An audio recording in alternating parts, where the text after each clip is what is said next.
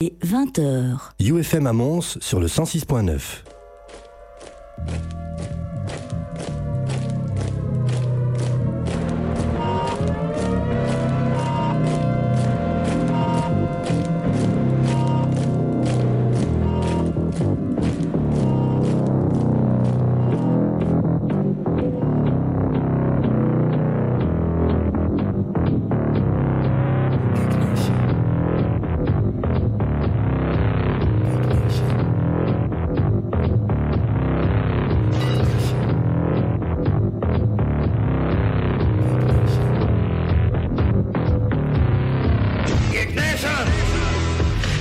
bande de noobs, c'est Xavier au micro et vous êtes dans Geek Nation, l'émission 100% geek de UFM. Bah, après une petite absence pour une sécurité sanitaire, hein, nous revoilà enfin de retour. Nous sommes là. Et bonne nouvelle, on a tous échoué au test. Ah, sauf David peut-être. Ah, il fallait pas faire. C'est la dernière fois qu'il sera. bah oui, nous sommes des King Kong, des Godzilla et on fracasse tout. Hein. Tout ça dans la bonne humeur. J'ai pas compris pourquoi Bah, c'est parce qu'après je vais vous parler de grosses bébêtes. Ah, Ah. c'était un teasing. C'était On le parle teasing. encore des gros. Comment vous allez bien? Tout va bien. Ça va, ouais, toi? Bah écoute, ça peut aller. Entre la pluie, le soleil, la grêle, la neige, le printemps est là quoi. Oui, c'est ça, quoi. Alors de quoi vous allez nous parler ce soir? Moi, je vais vous parler de mon côté d'un petit peu de cybersécurité, euh, de jeux vidéo, d'une faille Steam et d'un jeu dont on parlera ensemble. Euh, et je vais vous parler aussi d'armement. Oh mon dieu, oh là là là là. oh mon dieu. Moi, de mon côté, ça va être de réalité virtuelle. Bon, bien sûr, de Star Wars. euh, euh, même euh, doublement de Star Wars, en fait. Et euh, bah, si on a le temps, de, de visioconférence. Oh oui. Si on a le temps. Bon, on a toujours le temps. Hein. Ouais, ça dépend. C'est pas qu'on n'a pas le temps, c'est qu'on est toujours pressé. c'est pas la même chose. Mais moi de mon côté, bah, comme je vous l'ai dit, je vais vous parler de grosses bébêtes. hein. Je vais vous parler aussi un petit peu de MCU avec le possible retour de Tony Stark. un peu d'Amazon aussi. Pourquoi pas? Bah. On n'en parle pas assez souvent. hein. Oh, on, en, on en entend. Après, je vais vous parler un petit peu de ce qui se passe sur Mars parce que c'est un peu la galère là-bas maintenant. C'est la guerre des rovers. hein. Ah oui, oui. c'est la guerre des rovers. Avec les Chinois. Et puis un petit, un petit what the fuck euh, italien. Ah pour oui. changer. Pour changer. Ah, j'en ai un aussi qui est, qui est Ah sympa. Comme Bon, quoi, bah, tu vois. J'ai envie de dire let's go. Let's go. Let's go. Un petit, un petit euh, Glory Hammer. Allez, vas-y, fais péter le. Allez, c'est parti.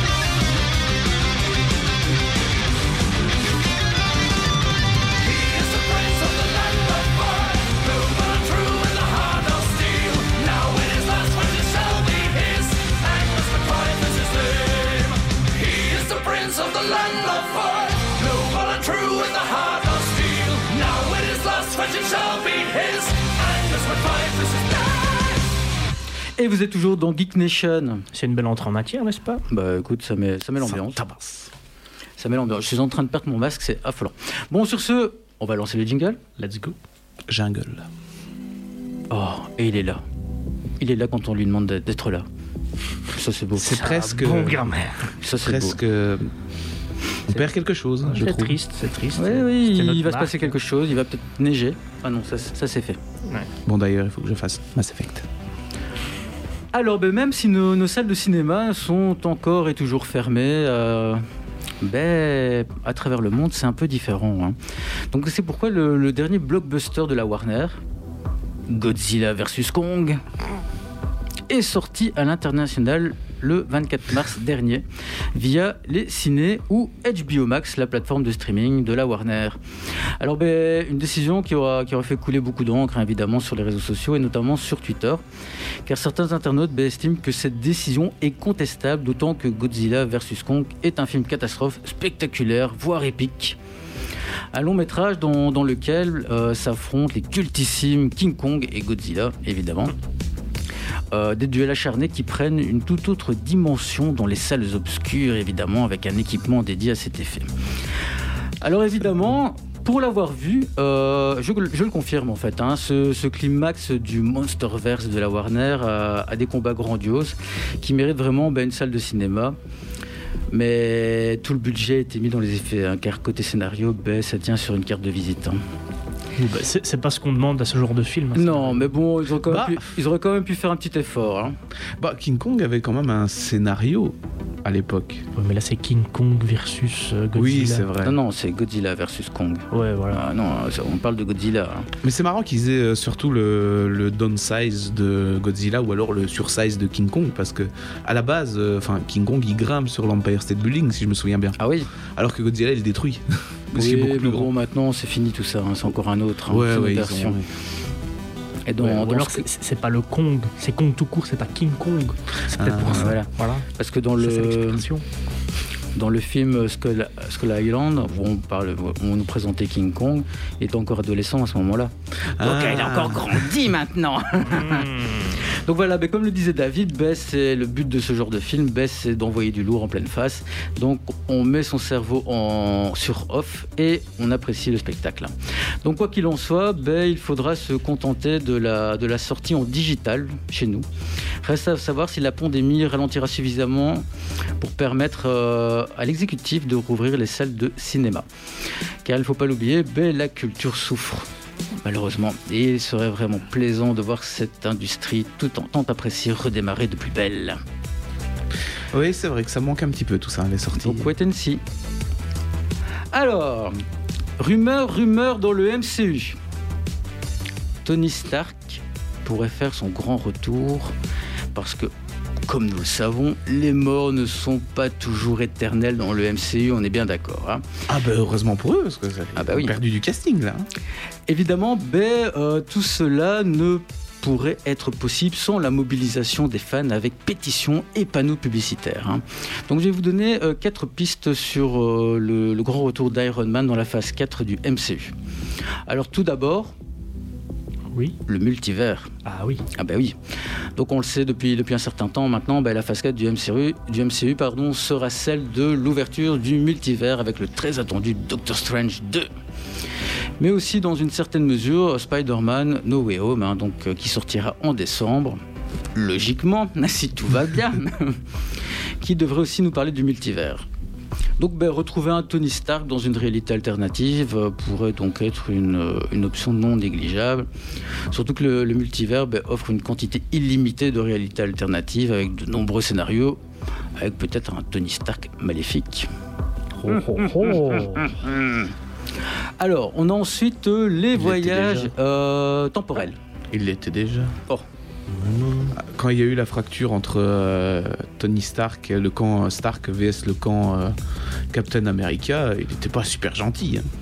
Ah, il avait C'était discutable, disons. Ouais, et il voulait rester du côté de la loi, et puis, ouais, et puis voilà. hein.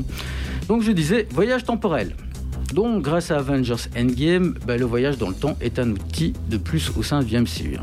Donc on aura la série Loki qui, qui nous offre une bonne piste hein, dans, dans sa bande-annonce, mais également grâce à la TVA. Donc, euh, oui, c'est un peu bizarre. hein. Mais la TVA, c'est Temporary Variation 21%. Authority. Donc, l'autorité de variation de temps. Bah, qui, qui- qui est au centre de la, de la série Loki. Donc on verra. Donc attention, notez dans vos agendas, la série sortira le 9 juin sur Disney+. Ok. Loki, Bah, c'est bien le. Attends, que je remette un Le peu. frère de Thor. Oui, c'est c'est le, le Kenny de l'univers Marvel, c'est ça? Oui, c'est lui, c'est lui, c'est lui.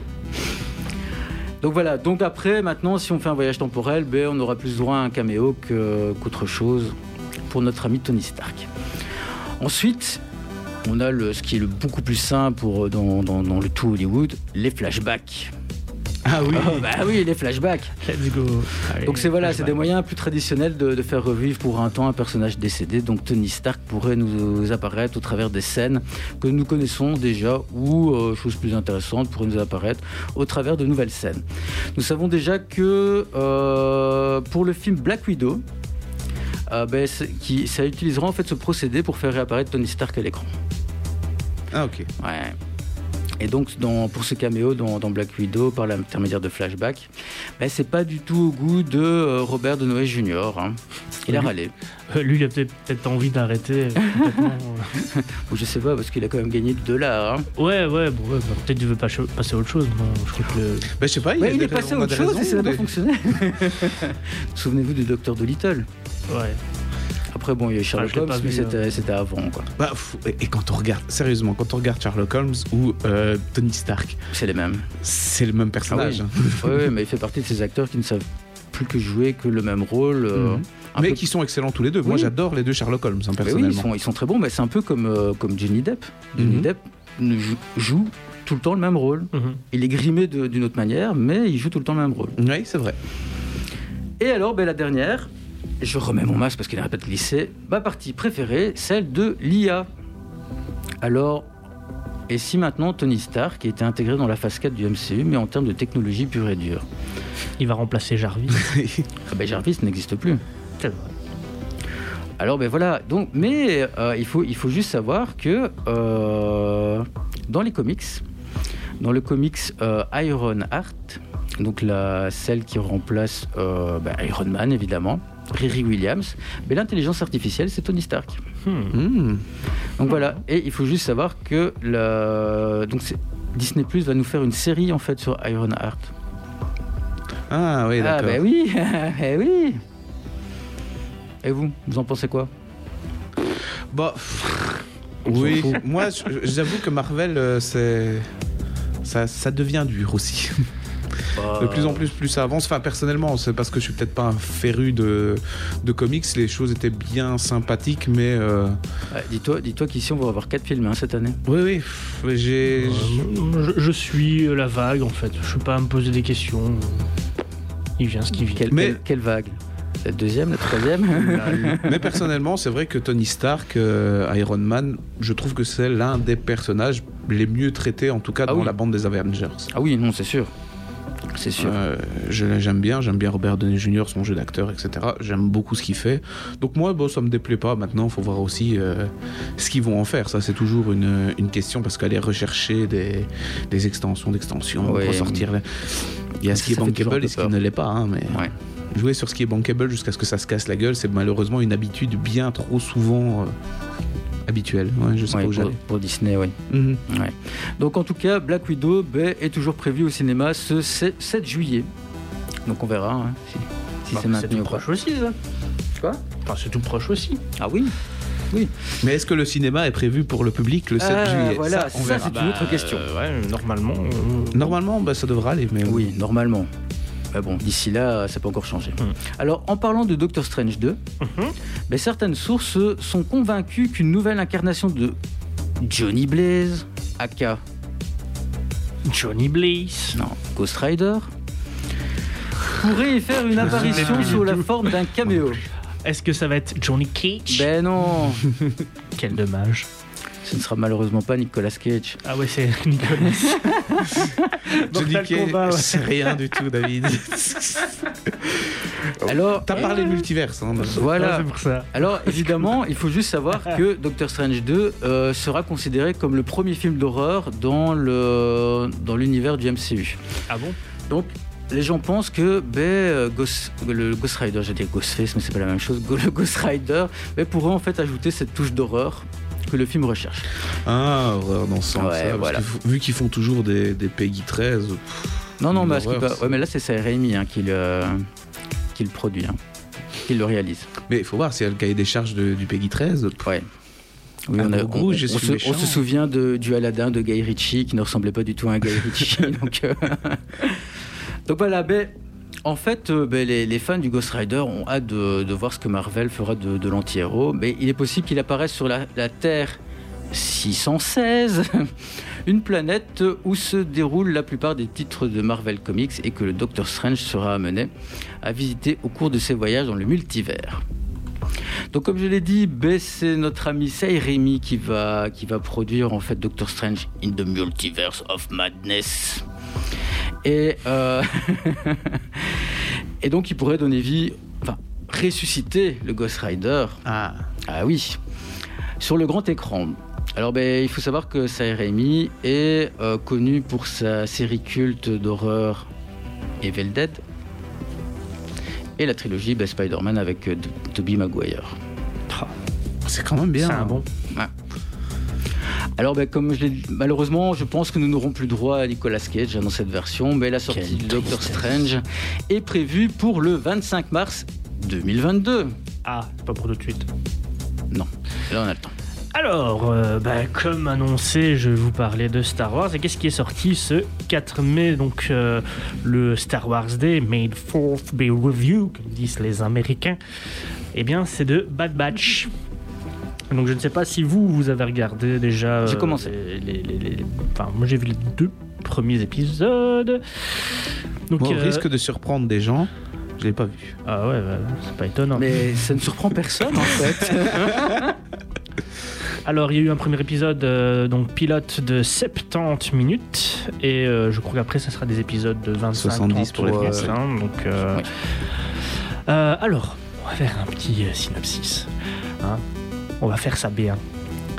Alors qu'elle combat les forces séparatistes sur la bordure extérieure, la Jedi Depa Bilaba, accompagnée de son tout jeune padawan Caleb Dum, qui va devenir Kanan Jarrus dans Star Wars Rebels, Mhm. si vous n'avez pas vu, excellente série aussi animée à regarder. Apprend que Obi-Wan Kenobi est en train d'affronter le terrifiant Général Grievous. Hello there, General Kenobi. Donne des frissons. Euh, donc, il sort vainqueur de ce duel. Alors, la guerre sera. S'il sort donc, du duel, bah alors la guerre sera terminée. Mais dans le même temps, dans la capitale de Coruscant, Palpatine met son plan en marche. Après avoir manipulé Anakin et mis en déroute Mace Windu, oui, parce que je ne veux pas dire qu'il l'a tué, parce que je suis sûr qu'il est encore en vie, Mace. Je m'en fous, il est encore en vie. Apportez-moi son cadavre Ah. Alors, le chancelier décrète l'ordre 66. Les troopers de, l'armée de la République se retournent donc contre les Jedi, accusés de trahison. Les clones sont désormais à la solde de l'Empire. Tous? Eh bien non Un petit groupe d'irréductibles reste insensible à l'ordre parce qu'ils sont défectueux. Donc ces soldats issus d'une fournée déf- déficiente, littéralement de Bad Batch, ne sont pas conditionnés comme les autres et n'obéissant pas de manière automatique, bah, ils vont très vite se questionner sur les motivations de l'empereur et le massacre de leurs alliés d'hier, les Jedi. Alors, bah, tandis que bah, The Mandalorians euh, explore depuis deux ans les premiers pas du Premier Ordre, bah, la nouvelle série ici de Disney va donc s'atteler à nous raconter bah, les premiers pas de l'Empire Galactique. Alors c'est plus qu'un spin-off, euh, The Bad Batch est une suite directe bah, de Clone Wars. Là aussi, si vous les avez pas vus, c'est à voir parce que c'est une série excellente en animation. Euh, hop. Et euh, accrochez-vous un peu. Au début, ça Oui, peut euh, paraître un peu plus enfantin, un Ouais. peu plus. Mais euh, va- l'histoire devient Bah, ouais, ça- géniale. ça- la, dernière prend sais- maturité, la- hein. la dernière saison est magnifique. Oui, oui. Ah ouais, clairement. Ça prend en maturité en fait euh, au fil des épisodes. Euh, bah, donc c'est euh, comme je disais la suite de Clone Wars et, et ils ont en fait déjà été introduits si, vous l'avez vu Hmm. dans la saison 7 alors pour euh, petite, un- petite histoire, bah, euh, à la base l'idée de l'escouade de Bad Batch provient de George Lucas lui-même, le créateur de Star Wars, pour petit rappel. hein. Les Euh, aussi, je rappelle.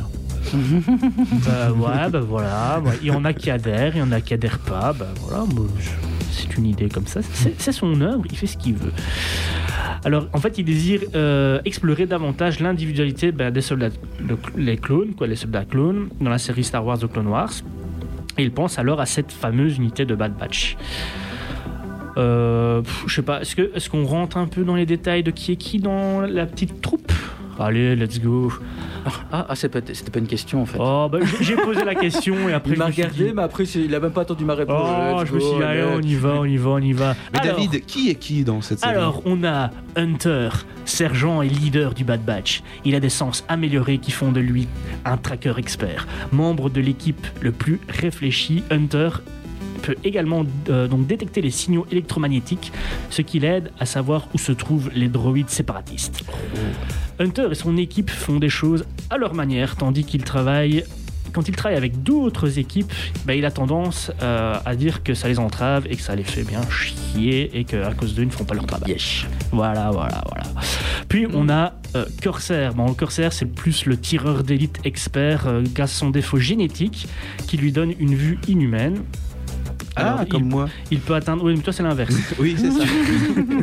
Donc il peut atteindre euh, des cibles jusqu'à 10 km. Toi, c'est euh, à quelques centimètres. c'est ça. Et encore.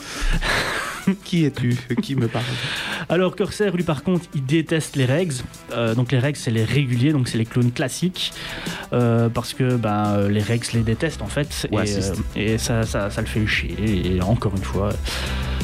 Et il aime pas trop euh, les blagues du suivant, qui est Worker, qui lui est doté de forces hors normes. Donc lui, c'est le, on va dire, c'est le gros lourdeau. Euh, il peut soulever les canonnières d'assaut euh, séparatistes. Euh, il fait toujours des blagues un peu lourd- lourdeaux, mais il est fort. Je trouve qu'il est touchant, lui, comme personnage. Ah ouais. J'aime j'aime encore bien aussi. Puis nous avons Tech, lui c'est le plus le, le geek, euh, le petit ingénieur, expert en décryptage et en langage, qui a modifié son ar- armure euh, pour qu'elle soit adaptée à ses compétences. Après on a Echo, lui c'est euh, le petit nouveau membre de Bad Batch qui a, qui a été introduit lors de la saison 7 euh, de The Clone Wars. C'était un membre euh, bah, de la donc de, bah, de la légion d'Anakin Skywalker qu'on pensait euh, mort et en fait il a été utilisé par les séparatistes comme un genre comme euh, genre de De serveur. ouais d'intelligence pour euh, pour calculer en fait et savoir les, les tactiques de la République et quand ils l'ont récupéré, bah, il était encore en vie, avec toutes ces tactiques dans sa tête, etc. Et donc, euh, Et à il- moitié cybernétique. à moitié cybernétique. Donc il est rentré euh, dans la Bad Batch. Et puis on a la petite dernière arrivée qui est, arrive dans, bah, dans la série, c'est Omega. C'est une petite fille aux cheveux blonds. C'est l'assistante médicale de Na- Nalassi, scientifique de Camino. Elle est une grande admiratrice de la Clone Force 99 qui sont les Bad Batch.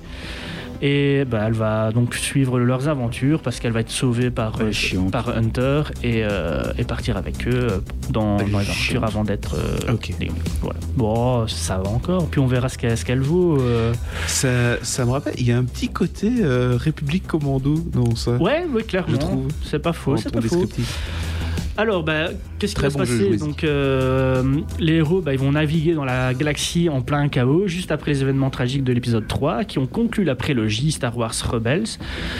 Euh, blop, qui ont conclu la prélogie. Star Wars Rebels avait déjà largement donc, euh, exploré pendant les 75 épisodes euh, bah, la période précédant Luke et Leia, qu'on avait aussi vu au cinéma. Bon, on peut se dire que bah, Disney font un peu, enfin, tourne un peu en rond, etc c'est tout dans la même chose, c'est toujours la même période, mais malgré tout, je trouve que Bad Batch est une aventure bah, bourrée d'action, avec une petite touche de western assez cool, qui met en scène une bande de casse-cou déjantée et, euh, et attachante, comme je disais juste avant. Clairement, bah, Hunter, ça va être le Hannibal de, la, de cette agence touriste Made in Star Wars, euh, qui enchaîne les missions sous le radar en se cachant bah, de l'armée euh, qu'elle vient de déserter. L'animation, je sais pas toi, mais j'ai trouvé parfois un peu paresseuse, même si je le trouve vachement beau. Enfin, je trouve en général c'est joli, mais parfois c'est un peu paresseux Ouais. sur les, sur, Bah, sur les effets. il change pas de, de, de Clone Wars en fait. Donc, Bah, Je trouve quand même un petit peu plus beau que Clone Wars parce que bon voilà les techniques ont évolué aussi, mais je le trouve un peu plus Oui, joli. c'est vraiment l'animation qui te pose un petit problème. Voilà. Bon, après, moi, je dois t'avouer que le, le premier épisode était très sympa. Euh, à ce qui paraît, il y a beaucoup de fans qui ont, qui ont crié au scandale parce Mhm. que euh, je ne me souviens plus de, de son nom maintenant, du, du Padawan. Euh, Jarus. euh, Ouais, c'était pas, c'était pas, c'était. Cet abandon rapide. Oui, oui, voilà. C'était pas vraiment son histoire. Donc ils l'ont un peu changé, donc évidemment ça fait scandale. Oui, j'ai vu ça. Bah qu'il y, bon, qu'il y bah, avait déjà une ouais. BD sur ça, etc., que ça a été changé, mais bon. Mais après j'ai l'impression Ah, que par pas, exemple c'est Legend, hein, ça n'existe pas. déjà le deuxième épisode ça fait un peu euh, épisode bouche-trou, tu vois. Ouais, les, gens ont peur de des, ça. des parcelles, tu vois, des parcelles d'indices euh, Oui, sur après- l'évolution de, de l'Empire. Ouais, mais après, c'est voilà, on est aussi Hmm. un peu attaché au- à ce qui se passe entre la petite et, euh, et Hunter. non, non, puis, moi elle euh, m'énerve cette gamine. Oh, t'es Oh, rabat-joie. Dans le placard à vilaine.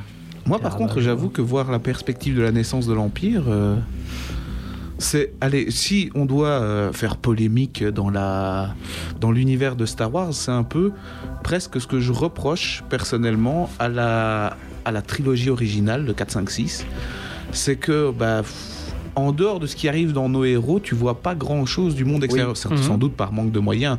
Ce que avait comblé complètement l'épisode 1, 2, 3, où là, justement, tu voyais les- Ouais. la, la République. Tandis que l'Empire, euh, t'avais juste deux, trois nouvelles. Tu voyais bah, Alderaan qui explose, Ouais, ça ouais. c'était le, le coup fort.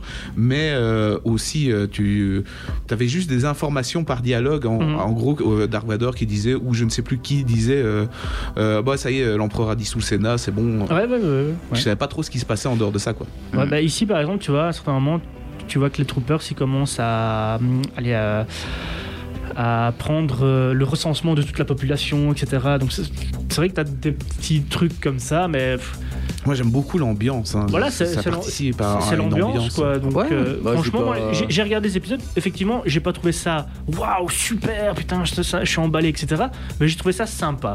Et, et je crois que ce Bad Batch, c'est ce, c'est ce qu'on va lui demander, c'est que ça soit sympa? Ah oui, on peut pas lui demander plus de toute façon. Bah, finalement, il y a le petit côté euh, mandalorian aussi. hein. C'est c'est ce que les gens attendaient. Mhm. C'est ça, ça- quand tu vois le premier épisode ou le deuxième épisode, c'est pas incroyable, mais c'est vraiment sympa. Ouais. Tu te retrouves dans un univers sympa. Tu Ah, dis, ah, tu, c'est l'as vu? Mandalorian, Ouais. euh, la première saison. Ah ouais, ok. ouais. Et tu disais le petit côté western, Mandalorian aussi. Hein. Ouais, ouais, Parce que ouais, bah, c'est- l'épisode 1, Ici, c'est c'est du western dans C'est Dave Mandalorian. Filoni hein, qui, euh, qui a repris ça, donc euh, Oui, peut-être un peu aussi. euh, Bah, Star Wars, c'est un peu du western. Hein. ouais, Oui, mais ouais, les... enfin, vraiment, dans l'épisode 1 du Mandalorian, quand tu vois qu'il arrive, Ah ouais. il, il arrive dans le bar, il dit euh, Je viens de chercher, c'est- enfin, c'est le chasseur de primes. Mhm. C'est vraiment comme ça que ça commence. Quoi. Enfin voilà, donc euh, moi j'ai hâte de voir les autres épisodes. Euh, la petite équipe de Bad Batch, ben, euh, j'ai envie de la suivre et, de voir leurs aventures. Même si c'est pas non plus, on va pas rentrer dans le détail peut-être de, l'Empire, comment ça se passe, etc. Ou peut-être ça va être une bonne surprise, on va vraiment découvrir plein de bonnes choses. Mais j'ai hâte de continuer cette petite série. Parfait. Bon, moi, je vous propose une petite page de publicité Let's go. avec euh, Gorillaz. Ah, ok. Oh, je- C'est de publicité, oui. je Bah, vais bien, ouais, je vais bien. Oui, non, non, non, mais toujours un peu de pub, hein. Mais bon, c'est parti. You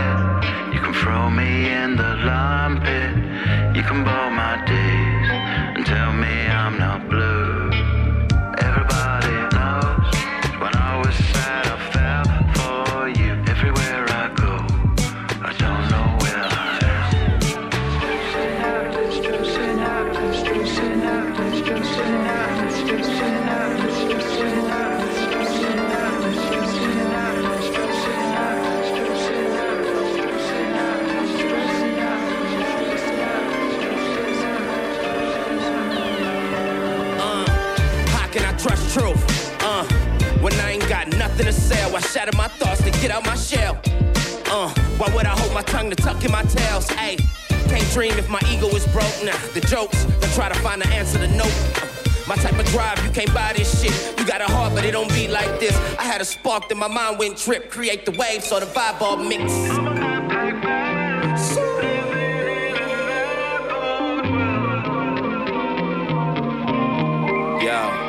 Been at the top of the top, fell from the ceiling before I fell, cause I needed to grow. Bruce Lee, Roy with the glow, uh. Walked on the edge, fuck trying to dream in the bed. Before I die on these meds, nigga gon' die in the feds. Before I make it to jail, probably put one in the head. Fuck the judge and the prosecutor for hanging me dead. Plus 30 and still moving, I'm closer to live, right? Closer to live, right? All the drama from past never taught me to fear heights. I'm to fly now, can't be stuck in the red lights. Take flight, the light gon' bloom for the black night. Keep a peace, no Buddhist. Got the whole hood booming. I'm like a crip hop student. You and your ass look stupid. You making we look bad. I ride the beat, won't crash. I had to fill my back. I had to hide my stash. You know the cops like flash. I had to clear my dash. I represent my flag. I gave the hood my last. Every fool crumb minute. I had to change my image. The brain don't got limits. You think a meal mean winning? Pigs out here skinning. Your soul ain't authentic. You died and still ain't living. Et nous voici de retour toujours dans Geek Nation. Est-ce que c'est pas sympa ce petit Gorillaz J'avoue. Ça fait partie de leurs nouvelles chansons qui sont sorties Mais il y a toujours cet esprit qui reste, hein, du- le petit son qui va bien. Ouais, fran- franchement, je suis toujours aussi Et fan. ça s'appelle Pac-Man. Bah oui. C'est de circonstance. Ah bah oui, Geek Nation. Il est en train de me regarder. Non, non, j'avoue, je, je cherchais la transition, je me dis c'est pas encore jeu vidéo tout de suite, il y a encore Non, non, des trucs. pas encore maintenant, non. Ben, on va parler un peu Amazon maintenant. Alors, ben, la très attendue série Le Seigneur des Anneaux. Évidemment, il n'y a pas de nom encore pour cette série, donc nous l'appellerons la série Le Seigneur des Anneaux. Mais elle fait beaucoup parler d'elle. hein. Donc, la série produite par Amazon, avec l'espoir de concurrencer la mythique chaîne HBO avec, dans le domaine de la fantasy avec Game of Thrones, mais reste particulièrement mystérieuse. hein. Donc si nous savons que la série devrait voir son action se dérouler durant le second âge, donc avant la trilogie du Seigneur des Anneaux, qui se déroule à la fin du troisième âge, on est d'accord? Oui, c'est ça. Ah, Parfait. Euh, ben, on a peu d'informations en fait, hein, hormis le casting. Pff, ok. Bah, pour Mais moi, justement, ça peut donner des informations le casting. Ouais, bah, bah, à part ça. Ah, si On a une info. Une, une vraie information sur laquelle Amazon ne cesse de communiquer. Le budget de la série, Ah. qui est estimé quand même à J'ai du pognon, regardez. 465 millions de dollars, battant ainsi le record de la première saison la plus onéreuse de l'histoire du petit écran. Alors, mais est-ce seulement de la communication bah, visant à créer de l'attente ou ce budget est-il vraiment justifié? Ça, c'est la question. Bah ça, c'est quand on verra la série qu'on pourra le soi. Alors, ben, d'après Amazon, en fait, ça l'est. Car ils doivent créer un monde. Ils vont pas dire le Non, contraire. bah, c'est pas justifié, Non, c'est c'est juste. pas justifié, euh, on a juste voulu dépenser notre thune euh, comme ça. Parce que ben voilà, ils doivent créer un monde, donc sur, en bah, en l'occurrence la, la Terre du Milieu, dans son intégralité. Donc bah, autrement dit, bah, si la première saison coûte si cher, c'est parce qu'Amazon est contraint de tout construire, hein, donc décors, objets, costumes, etc. Ils ont créé une île. durant sa production. Bon, faut tout faire ça sur fond vert, ça tombe. Bah, ouais, sûrement. Alors, ben voilà, les, les prochaines saisons ben, devraient donc vraisemblablement coûter moins cher, ben, afin d'atteindre au final le milliard de dollars annoncé lors de l'offici- l'officialisation de la série. Autrement dit, ben, Amazon fait le pari inverse de HBO, qui lui ben, avait augmenté le budget de Game of Thrones au fur et à mesure des saisons. Mhm. Moi perso, moi j'attends la série quand même avec impatience. hein, je sais pas. Ah vous. oui, mais Bah, clairement. Disons que là, c'est logique au final parce que HBO, quand tu lançais, t'avais pas de fanbase à la base. Ici, t'as une fanbase pour Oui. le Seigneur des Anneaux. Si t'arrives avec un truc un peu moisi, Ah, bah, tu vas te faire- manger une communauté sur la tronche, surtout vitesse que- VV ouais, surtout que la communauté, elle est énorme. euh, Oui, oui. Seigneur des Anneaux. La communauté de l'anneau. Ont- Ça, par contre, ils sont pas beaucoup. hein. non, ça c'est. Alors, ben, parlons de gros sous chez Amazon. Ben, L'entreprise serait en train de négocier pour acquérir la MGM. Est-ce que Ah, vous oui. vous souvenez de la MGM, le grand Gol- euh, Metro Goldwyn Mayer. Voilà, pour environ Quelle est, Le- quelle force cet homme. la petite valisette de 9 milliards de dollars. Oh, bah ça va quand ils peuvent faire Ouais. euh, un milliard pour une série, 9 Ouais. milliards, c'est quoi pour eux? Bon, c'est ça. Alors, ben, si cette nouvelle se confirme, ben, Amazon obtiendrait quand même l'une des bibliothèques de films les plus complètes, avec plus de 4000 titres de films, dont 12 lauréats de l'Oscar du meilleur film, sans parler ben, d'une grande bibliothèque télévisée de diverses séries, Ouais. allant de Fargo à la franchise Stargate. Let's go. En passant- attends, attends, attends, attends. Ok. Mais moi, quand je regarde sur Amazon Prime, Ah oui, c'est la il n'y a, merde. il y a rien pour nous. Hein. Non, C'est- C'est c'est tout pour les Flamands. hein. oui, mais c'est parce qu'ils sont moins ennuyants. euh, C'est un truc de médias. fou. Je vois, je vois des filles, je fais Oh cool Je, je, je lance. Ah, c'est en flamand, il n'y a pas le français. Puis tu m'en. Non, non, non, il y a sûrement pas. Non, c'est en anglais sous-titré flamand, Flamand, oui, sans, oui, oui. sans- sans Oui. sous-titre français. Oui, oui, oui, c'est vrai, ouais, c'est vrai. Parce que les flamands ne prennent pas le temps de traduire. C'est plus ça. ouais. C'est plus ça. Mais à chaque fois, je suis dégoûté, quoi. Et, et depuis, je. Je vais même plus sur Amazon Prime parce que Bah, ça me dégoûte quand je vois tous ces films et que. Bah, que, Amazon, il faut juste prendre leur propre Bah, tu vois, série, le pognon, en fait, hein. où- dans le pays, et tu vois où, le- où est le pognon, quoi. leur propre série, et puis point barre. Alors, il y a quand même aussi la série Viking, dont je ne savais pas que ça faisait partie de la, la- la MGM. Ah bon Et alors, il y a un réseau de télévision payante, Epix. Donc ça, on ne connaissait pas. Epic Game. Epic Game, ouais, c'est- le Fortnite, t'inquiète, c'est rien. Alors, la, MGM Fortnite. distribue également les franchises James Bond et Rocky Creed, Ah, mais ne détient pas les droits de Bond, hein, donc il reste chez Eon Production. Mais bon, voilà. Bon, après, Amazon compte actuellement plus de 200 millions de membres quand même pour Prime dans le monde Ouais, bah après, voilà, c'est et a dépensé environ 11 milliards de dollars en séries télévisées, films et musique l'année dernière seulement. l'avantage de- de- d'Amazon, c'est que bon, il y en a beaucoup qui prennent Prime, enfin, prennent le Prime pour les colis. pour les colis et euh, ça rentre dedans, quoi. Bon, en même temps, c'est pas si cher que ça Prime. hein. Non, bah non, non, non. non. Donc voilà. hein. Mhm. Ouais, j'avoue, bah, c'est. La guerre se dessine, hein, j'ai déjà envie de dire. Mhm. C'est entre euh, vraiment le géant Disney et le géant Amazon. euh, Il y a les, les deux. C'est un peu la guerre froide, tu vois. Chacun a son camp et chacun rachète. euh, Il il va y avoir deux grosses entités. Netflix va-t-il survivre? Est-ce que ces, in- ces financements de séries sur- suffiront pour continuer à. Parce que là, ils sont en train, enfin, ils sont en train de perdre plein de trucs, donc euh, ils Ah oui. produisent aussi euh, vitesse VV prime. hein. Si t'as- euh, pour l'instant, si tu as envie de faire une série, si tu as des idées, Netflix arrive avec le pognon, il faut remplir, quoi. Les Ah cases oui. sont vides. Netflix, c'est un complément euh, Enfin, ils font. Ouais. Ici, je vois qu'il y a plein de belles séries qui, allaient- qui ont l'air d'être sorties. Ça me... Enfin, il y en a- tellement que je sais même plus quoi regarder, donc je regarde pas. C'est bien David. Trop de choix, tu le choix. Trop de choix, tu le choix. Bah, moi personnellement, j'ai regardé euh, Shadow and Bone. Ouais. Donc c'est une euh, série euh, fantasy Mhm. euh, sur Netflix évidemment. Et euh, franchement, le premier épisode est chiant. Parce que bon, ils prennent, prennent le temps de poser et puis euh, ah, je suis l'héroïne élue, la sauveuse du monde, on s'en doute bien. Mais après, ça devient super sympa en fait. Bitch non, ah, en fait, ça, ça devient super sympa. Et euh, bah, moi, je vous la conseille vivement.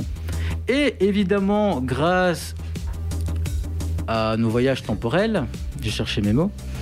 Euh, nous sommes le 24. À la TVA, tu veux dire Oui, la TVA va nous, accoster. nous sommes, donc nous sommes le 24. Et donc, euh, vendredi passé, le 21 mai, est sorti sur Netflix Army of the Dead. Oh, ça y est, il est là Ouais, de Zack Snyder. Ah, ça par contre, euh, let's go. J'ai commencé à le regarder. Et alors C'est sympa. Je suis Ah. qu'au début, hein, j'ai les 30 premières minutes, parce qu'après Ah. j'ai dû aller travailler évidemment. Ah, je crois que je me ferais bien ça ce Et les gens qui travaillent encore. hein.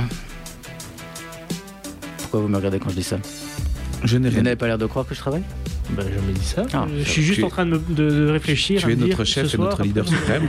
Oh C'est dangereux ça d'être un leader suprême. ouais. bon les amis, Oui. une petite pause musicale Oh, si tu veux. Oh, j'ai- du Green Day. Il fait ici. Casimir, lui. Chantier livré aux enfants. enfants, deuxième partie. Allez, c'est parti pour du Green Day.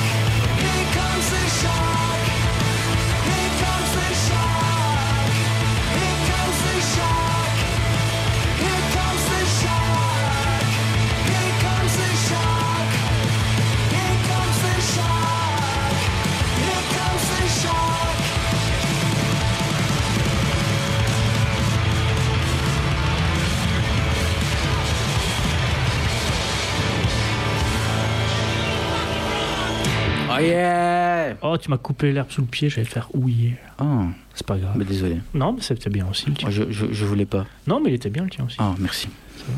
Ah, ça le fait. T'as été euh, éblouissant. Ah bah, oh, merci. Et pas que du front. Ah bah sur ce, Technologic, on va lancer le jingle. technologic. Et, qui... et j'adore. Il se lance tout seul, j'adore. C'est merveilleux. C'est c'est vraiment étrange. Oui, oui, il se passe des choses pas très catholiques ici.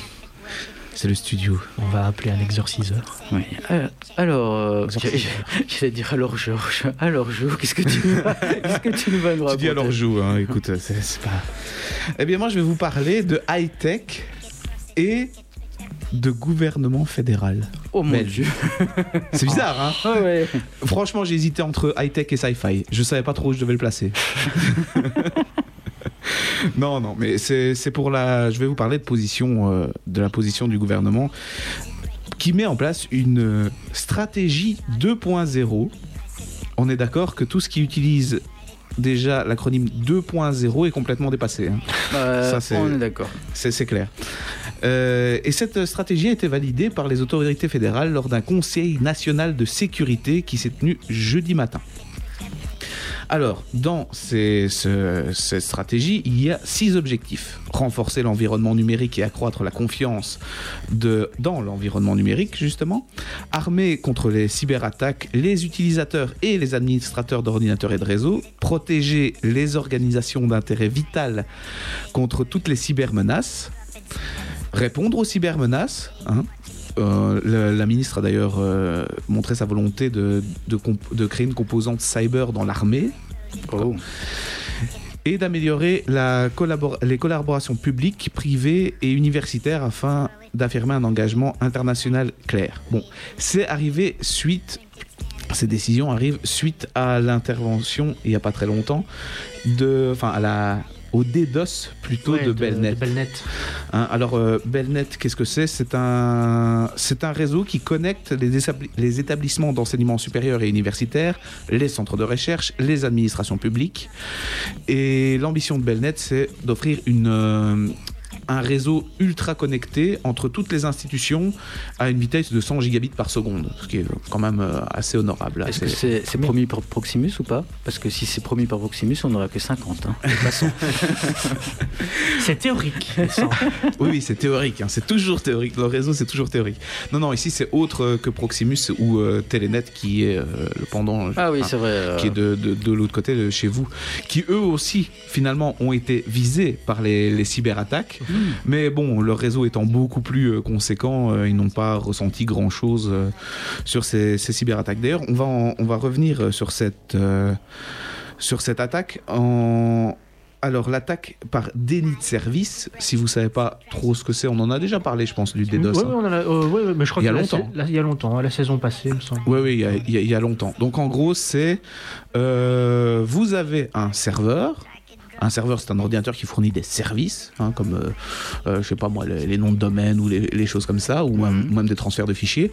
Et vous arrivez avec plein de requêtes de différents utilisateurs, ou même d'un- de- de- plusieurs requêtes d'un seul utilisateur plein de requêtes sur ce serveur. Les serveurs ont vi- évidemment une capacité. hein. Euh, on peut accueillir, suivant sa connexion, suivant euh, la puissance du serveur, on peut accueillir un certain nombre de requêtes. C'est souvent des, des sommes astronomiques. Mais là, quand vous arrivez avec des, des milliers, des dizaines de milliers, des centaines de milliers, des, milliards, des millions de, de requêtes sur un seul serveur, ben, tout simplement, c'est le phénomène d'embouteillage. hein. Donc, euh, vous, vous arrivez, euh, vous, vous voulez vous connecter au service, au serveur. Par exemple, si demain on DDoS Facebook, ben, il y aura tellement de requêtes que vous, quand vous allez vouloir vous connecter, ben, vous êtes sur la file d'attente. euh, euh, vous êtes 300 millionième euh, sur la, Comme, la comme file ce d'attente. magnifique site qui le jour de sa sortie c'était une catastrophe quoi Oui, mais ça, ça c'est toujours ça. C'est parce qu'on se dit, oh, il y aura des... Il faut vous imaginer allant travailler au matin à Bruxelles, Voilà, c'est quand ça. c'était pas Covid. Voilà. C'est ça. hein. donc, euh, Bruxelles, c'est le serveur, et vous, vous êtes euh, la personne de la requête. vous êtes la requête et vous allez vers le serveur et vous êtes dans l'embouteillage pendant trois plombes. Alors ça, du coup, ben, cette, cette attaque, elle a été un petit peu analysée hein, pour voir d'où ça venait. Et euh, Bon courage.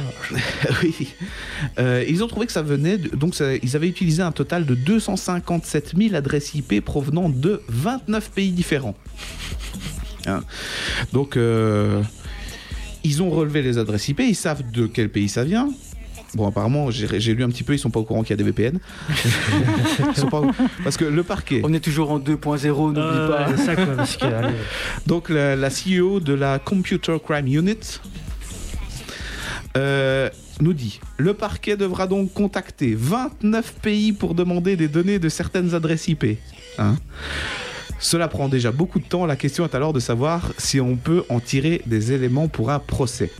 Ouais, bah, en plus, euh, Je vous spoil, non. bah non, en plus, ça se trouve, c'est euh, des, des PC qui ont été infectés par un virus ou, ou quoi que ce soit. C'est ça, j'allais justement y venir après. Et euh, bah, tu peux faire ce que tu veux. Oui, c'est ça. le- Les gens, ils, ils le savent même pas que leur PC a envoyé des données ou, euh, ou a fait des requêtes. Donc, Des PC ou autres. ou Mais- autre, mais ouais, j'allais ou j'allais venir. ouais, Donc, parmi, c'est juste pour signaler que parmi ces 29 pays figurent les États-Unis, le Mozambique, bon, un peu moins prestigieux quand même, euh, le Bahreïn, l'Afrique du Sud, la Russie et la Chine. Donc, dans, euh, on va quand même dire États-Unis, Russie et Chine.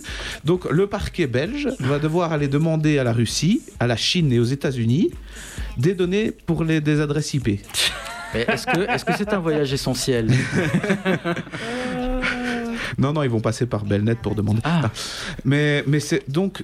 On, on pose le, le- le problème là, à savoir comment se protéger, parce que si cette, euh, cette solution de cybersécurité 2.0 est en réponse à, à, une, à cette attaque des DOS, enfin, spoiler, il n'y a aucun moyen de se protéger de ça. hein. Euh, Bah tout non. simplement parce que la politique devrait changer, mais ça c'est plutôt une politique mondiale qu'il faudrait changer, à savoir notamment beaucoup d'éduquer les utilisateurs et aussi la stratégie des, des objets connectés. Parce qu'il y a beaucoup d'objets connectés euh, qui sont bas budget, qui ont des politiques de sécurité désastreuses. Ah c'est oui, comme ça qu'on voit que dans beaucoup d'a- d'attaques des DOS, par exemple, on remonte l'adresse IP de caméras de caméras, c'est des caméras de sécurité low- euh, bas budget dans lesquelles qui sont branchées sur le réseau, qui n'ont pas de stratégie de sécurité particulière. Du coup, des hackers arrivent simplement à infecter la caméra avec un botnet. Le botnet, il fait quoi simplement? Ben, Si vous voulez par exemple attaquer Facebook, euh, vous avez votre réseau de caméras et vous demandez à la caméra de faire une demande de- d'authentification sur Facebook. Alors, si vous avez 10 caméras qui font une demande, ben, le serveur va bien. Si vous avez 150 000 caméras qui demandent toutes les secondes des dizaines de fois une authentification, ben, forcément le serveur va, va, va crash. tomber. Ouais. Euh, ils avaient fait tomber toute la côte ouest, si je me souviens bien, des États-Unis il y a, il y a, quelques- il y a un an ou deux de ça. hein. Juste en attaquant un, un serveur euh, de un DNS de, de Google. hein. Mhm. Donc il n'y a pas de solution par rapport au, au- au DDoS à part une politique mondiale euh, en disant ben, il faut il faut une politique de sécurité globale et obliger les, les produits qui se vendent à avoir une politique de sécurité avancée. Donc maintenant, d'un autre côté, je tiens à souligner tout de même qu'avoir une politique de sécurité et surtout de sécurité euh, euh, nationale, c'est une bonne chose, mais il faut y mettre le budget et il faut surtout pouvoir y le, mettre à jour euh, régulièrement. Quand on voit la moindre demande de, dans le, au sein des institutions publiques, que la, moindre demande demande des validations et des mois de réactivité, en cybersécurité, tu peux pas te permettre des mois de réactivité c'est au tac au tac. Donc il va falloir vraiment prendre. C'est un dossier qui est très très sensible et qu'il faut traiter pas comme on traite euh, la, construction par exemple. hein. Mhm. Donc voilà, je sais pas si euh, vous voulez réagir par rapport à ça ou si vous êtes euh, d'accord, pas d'accord. Oh, moi, je suis super d'accord avec toi. Mhm. Bah oui, euh, après c'est bien ce qu'ils font. euh, comme tu dis, il faut voir comment ils vont gérer ça. Et euh, après, je crois une politique de sécurité au niveau euh, informatique, internet, etc. Il en faut une. Mhm. Maintenant, mondial, on n'en aura jamais parce que c'est un peu compliqué. euh, on- Mais euh, Oui, ça si, c'est. si des gens pour en avoir une en Europe, pour l'Europe, ce serait déjà pas mal. Mhm. Ça, je suis d'accord. Après, si tu fais déjà l'Europe, et puis euh, pourquoi pas après euh, le mondial, peut-être au fur et à mesure. Mais alors, il faut imposer un protectionnisme européen, c'est-à-dire Ah les caméras chi- chinoises qui coûtent 3 francs 6 sous et qui n'ont pas de politique de sécurité ne peuvent plus rentrer en Europe. Sinon, ça ne sert à rien d'avoir une politique Ouais. européenne. Ouais, ou alors ils doivent dire, ils doivent dire, bah, dans ces caméras-là, t'es obligé d'avoir ça, ça, ça. Ben, c'est les... Ils font Les ça sur la majorité. Les normes CE, c'est ça. Mais euh, Quand, quand tu achètes tes caméras sur Wish ou sur AliExpress, c'est pas les mêmes normes. Ah non, mais bon, là, Il y a quand même- ouais. mais- Ben, en fait, l'un des problèmes, et ça c'est l'un des problèmes de, de l'Union Européenne, c'est quand ils ont dit, ouais, mais euh, quand ils ont dit à certaines entreprises chinoises, bon les gars, dorénavant il faudra des normes CE, il faudra le CE sur le truc pour que le produit rentre en Europe, ben, ils ont mis juste CE sur le truc. hein. Euh, Il n'y a pas de politique, enfin ils sont, sont pas, sont pas contraires, hein, mais, mais ils n'ont pas compris le concept. Non. Et derrière ça, bon, ben, dans les intérêts nationaux, ça c'est autre chose que Geek Mhm. Nation, mais on pourrait parler de l'aéroport de Liège et de, Et, de son achat par Alibaba. et- et après, en termes de sécurité, ça doit, être, ça doit aussi partir de chez le particulier et les entreprises. Si là Oui. aussi, c'est- tout est bien sécurisé. C'est pour ça que euh, Parce que tout ce qui est caméra, etc., même si tu amènes une caméra effectivement euh, qui n'a pas vraiment de protocole de sécurité, si maintenant à la base de ton routeur ou quoi que ce soit, bah, c'est bien sécurisé. Oui, oui, mais c'est ça qui avait un point qui, qui était souligné, qui était euh, euh, pour moi euh, pas, pas mal du tout. C'était euh, armé contre les cyberattaques les utilisateurs et les Mhm. administrateurs d'ordinateurs et de réseaux. Ouais, clairement. Ben, le problème, c'est que l'intention est bonne, mais j'ai toujours peur qu'en gros, ça va, se, ça va se traduire par bon, on installe Avast gratuit parce qu'on n'a pas de budget. On- avec les pubs, hein, parce que ça se. Donc voilà, mais sinon, l'idée est bonne euh, dans, globalement. Et je vais donc passer sans, transition aucune Let's go à mon, à mon second euh, sujet qui est on va partir un petit peu aux États-Unis cette fois-ci. Euh, donc pour l'instant, où on en est dans les processeurs au niveau de la gravure? Bah, euh, c'est le 5 nanomètres du côté de chez Apple normalement. Et euh, j'ai cru Et globalement, le géant, c'est qui fournit le TSMC. TSMC, ouais. On est dans l'ordinateur global, on est encore la majorité du temps à du 7 nanomètres. Oui, oui, Il y a oui. beaucoup du. En général, maintenant, c'est ce qui devient la norme. Maintenant, c'est le 7 nanomètres. c'est le 7 À nanomètres. part chez. chez À part c'est chez certains bleus qui galèrent encore sur du 10 mal foutu. Et- Mais bon, ça, euh, faut du pognon. Heureusement, ils sont moins chers que les autres. Non, je déconne, ils sont beaucoup plus chers.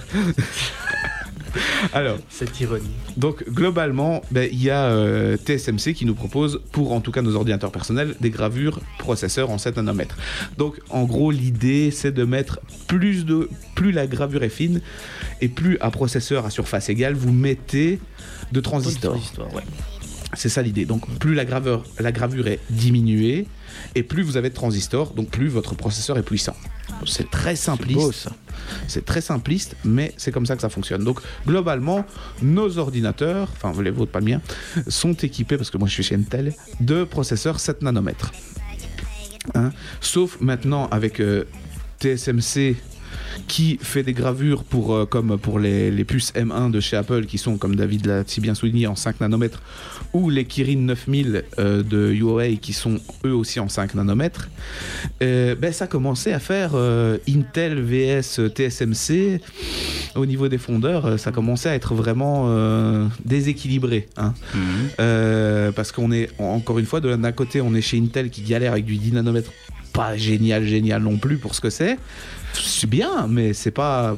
Par rapport à la concurrence du Ouais, 7 et du ils- 5 nanomètres, ils ils, sont plus, très très loin. Mais maintenant, les États-Unis reviennent dans le game avec IBM. Qui. Ça existe encore, ça, IBM. C'est pas du, du 3 nanomètres Du 2. Du 2 C'était du Ouais. 2 J'hésite entre 2 et 3. Ouais, ouais. J'a- J'avais vu, j'avais vu euh, passer l'info. Oui, c'est ça, c'est ça. Mais par contre, je suis curieux parce que euh, normalement, il y a des effets, euh, des effets de bord et tout. hein. Il y a- normalement, il y a des effets de bord. Je sais pas du tout comment ils ont, euh, ils ont résolu le problème. Parce que bah, théoriquement, quand la gravure devient trop fine, bah, le, le courant qui passe Mhm. dans ta gravure, il doit interférer avec la gravure d'à côté. Ah ouais. Le, le champ magnétique doit interférer avec la gravure d'à côté. Hein. Euh, Ils les ont espacés de 10 nanom- 10 nanomètres. Oui, c'est ça. La gravure est en deux, mais on a tout espacé de 10. Donc, euh, même si les, puces- les puces en 7 nanomètres sont encore majoritaires sur le, le marché, IBM promet que sa puce consomme 70%, euh, 75% d'énergie en moins que les autres, en utilisant autant d'énergie que les puces 7 nanomètres. Les puces 2 nanomètres pourraient avoir des performances plus importantes à hauteur de 45%. C'est pas mal. Bon, maintenant, il faudra voir si c'est selon, selon les manifestants ou si Ouais. c'est selon la police. hein, c'est toujours le même problème. Ouais. Bah, Par rapport, leur autonomie serait 4 fois supérieure. Alors, pour l'instant, IBM... Pas fou non plus. Hein. Je Bah. Quoi? C'est pas fou non plus. Bon, 4 fois supérieure, l'autonomie? Non, non, nos autonomie, mais je veux dire, niveau puissance, 45%. Ah oui, Quand tu, quand tu 45%, regardes, oui. tu passes quand même du 7 à du 2. Donc, euh, Oui, une fois et demie. Mais peut-être que aussi, euh, à, à cause de ces fameux effets de bord, tu es obligé de diminuer ta, ta, ta puissance Ah ouais, ou, ton- ouais. ou ta fréquence. Ça, c'est une possibilité aussi. Parce que pour l'instant, ils parlent surtout d'en équiper des serveurs mhm. euh, et euh, des euh, d'autres périphériques euh, dans le- des domaines publics, mais encore pas encore dans le, dans le marché privé, en tout cas de l'ordinateur personnel. ok. Donc, euh, Ouais, moi, je, je suis curieux. à voir euh, sur ce fameux 2 nanomètres que IBM aurait, a- aurait réussi à mettre au point. Sachant qu'il y en a toujours, on rappelle, qui galèrent sur du 10 nanomètres. Moi, je pensais qu'IBM avait disparu. en fait. Ah, par contre, C'est pour bientôt euh, le par, 7, non par contre, j'ai vu qu'Intel avait euh, sorti une intelligence artificielle, une petite news rapide comme ça, Mhm. qui rendait GTA V quasiment photoréaliste. Ah, Et les images, sont, aussi les images sont impressionnantes en J'ai tout pas cas. encore été voir. euh, Bon, c'est peut-être du fake, hein, mais Oui, et puis ça, la carte graphique va bientôt sortir normalement. oui. Ça avance. Bah, ce qui paraît, malgré tout, ça a pas l'air d'être dégueulasse, dégueulasse. Oui, d'après Intel. Voilà, ouais. Mais d'après Intel, leur processeur est mieux. hein. Si regarde dans 3%, il y a un graphique sur lequel il y a 3% de plus, euh, donc euh, voilà. Donc on, ça nous verrons. Ah. Wait and see pour les, la gravure de chez IBM. Mais en tout cas, les États-Unis reviennent dans le game. On pose la question où est l'Europe Comme d'habitude, nulle part. Ça, c'est sûr. Un peu de musique? Allez. The Offspring Oh, oh. Oh, c'est oui. beau, c'est beau. Allez, bon, ben c'est parti. hein.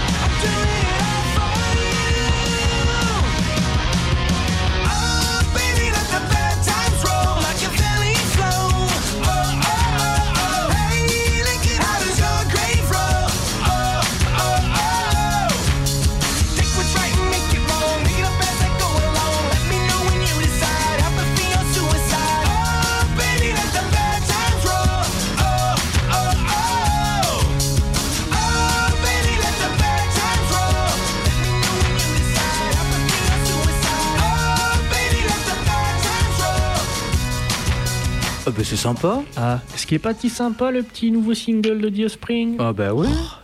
Un voyage en arrière. Bah. Une TVA. Ça, ça va rester.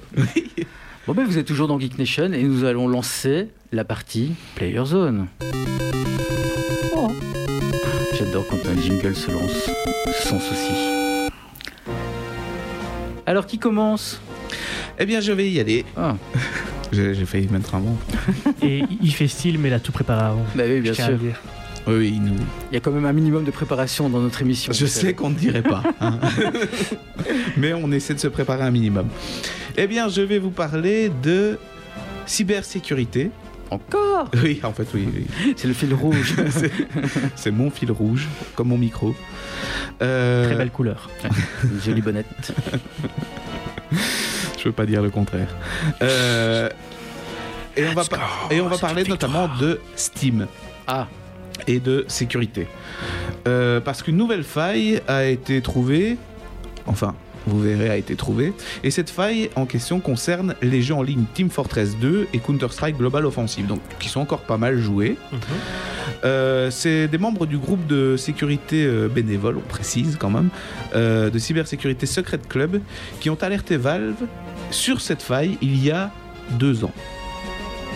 Ok. Ça fait déjà un petit, un petit moment. hein. Et dans les faits, une simple invitation Steam permettrait d'exploiter la brèche. Une fois acceptée, la requête permet d'exécuter du code à distance et de s'inviter sur la machine du joueur. Il peut alors dérober des informations cruciales telles que les données bancaires, les mots de passe, etc. sympa. C'est sympa quand même pour un truc qui est un petit peu utilisé par beaucoup de gens. hein. Euh, bon ben Bon, ce- après, après, les gens ne doivent pas accepter n'importe quelle invitation. oui voilà si vérifiez hein, normalement quand vous vérifiez quand vous recevez une invitation vous êtes euh, soit en vocal avec la- une personne ou soit euh, Ah, c'est quelqu'un que c'est pour ça que j'ai deux invitations sur Epic Games. Comment ça Bah je sais pas, j'ai deux invitations de gens que je ne connais pas et... il y a sûrement Gerfo dans le tas. Ah tu penses? Gerfo il invite tout le monde ça, c'est- Ah ouais, quand il connaît il invite tout le monde. je vais vérifier ça. Euh, donc, euh, Secret Club nous a expliqué que si le pirate avait euh, l'idée de créer un serveur et de lancer des invitations en masse, tous les joueurs qui se connecteraient sur le dit serveur pourraient en subir les conséquences. Alors, la faille semble tout de même avoir fait l'objet d'une correction, dans- du moins dans certains jeux, mais reste encore bien présente sur d'autres. Et euh, bien que Valve considère cette faille de sécurité comme étant critique, euh, bah, l'éditeur a simplement pas euh, encore publié de, correcti- de correctifs, donc ça fait deux ans, Ouais. ou des correctifs un peu mous, et c'est ce qui laisse les gens enfin, un peu euh, sur le cul. Parce que, Correctif un peu. C'est quand même honteux. bah, tu corriges une faille euh, en disant bon il y a des failles de, une faille de cybersécurité. On a mis un patch, ça marche dans certains cas mais pas dans d'autres. Alors si vous êtes sur le serveur russe, ça ne fonctionne pas. le serveur US, vous avez une chance sur deux. Ouais, ouais, serveur européen, il y en a pas. Non. Il est 100% protégé, il n'existe pas. Ah ouais, comme dirait l'autre, c'est honteux Oui, oui, parce que quand même Steam, euh, enfin Ouais. Global- Counter-Strike Global Offensive, c'est quand même euh, l'un des fers de lance de Steam euh, et enfin de Valve tout simplement. Donc, enfin, avoir encore des failles aujourd'hui, c'est c'est- c'est grave. hein. C'est Mhm. même un, un des, des jeux d'e-sport, euh, un des jeux qui portent l'e-sport. hein. Effectivement. Est-ce que tu pourrais rappeler ce qu'est Steam? Parce que peut-être que certains de nos auditeurs ne, connaissent pas. C'est vrai. Alors, Steam, c'est la plateforme de Valve sur laquelle vous pouvez acheter des jeux, vous pouvate jouer à, des jeux et qui, met, qui ont aussi des, serveurs pour certains de leurs jeux. Donc, ils éditent certains jeux. C'est la plate... enfin, Valve édite certains jeux, ils le mettent à disposition sur la plateforme, mais il y a aussi beaucoup d'éditeurs tiers qui mettent leurs jeux sur, leur- sur cette plateforme. Tu veux dire que Steam, c'est le Netflix du jeu vidéo? C'est un peu l'idée, avec des DRM en plus. Euh, C'est c'est une plateforme d'achat de jeux vidéo. Voilà. L'une des L'une. premières, même. Oui. Bah, la première. ouais. Je sais pas s'il y en a eu avant, Ah, mais en tout cas, c'est l'une des c'est la premières. première. C'est la première, oui, c'est peut-être la, pre- la première. Et euh, l'une des principales. Et pour moi, une des, des meilleures, en tout cas en termes de fonctionnalité. Ouais. C'est la meilleure. On est d'accord. Sauf quand tu veux te faire rembourser un jeu, là, ça devient un peu plus compliqué. Oh, ça dépend. Bah, il faut, il faut savoir trouver le, le bon endroit pour dire je veux me faire rembourser. Parce qu'après, Oui. pour te faire rembourser du jeu, c'est très facile. Oui, oui, même enfin, avec sa, sa politique euh, qui est sympa. Ouais. Les DRM sont pas sympas, mais la politique est sympa de Ouais. dire voilà, tu peux acheter un jeu, y jouer une heure, une heure et demie pour voir Ouais. si. euh, J'avais deux heures en tête. c'est deux heures, c'est ça deux heures. Si jamais tu, au bout, au bout de deux heures, de moins de deux heures, tu, tu te dis oh, finalement le jeu me plaît Je pas, etc., pas. tu peux te faire rembourser.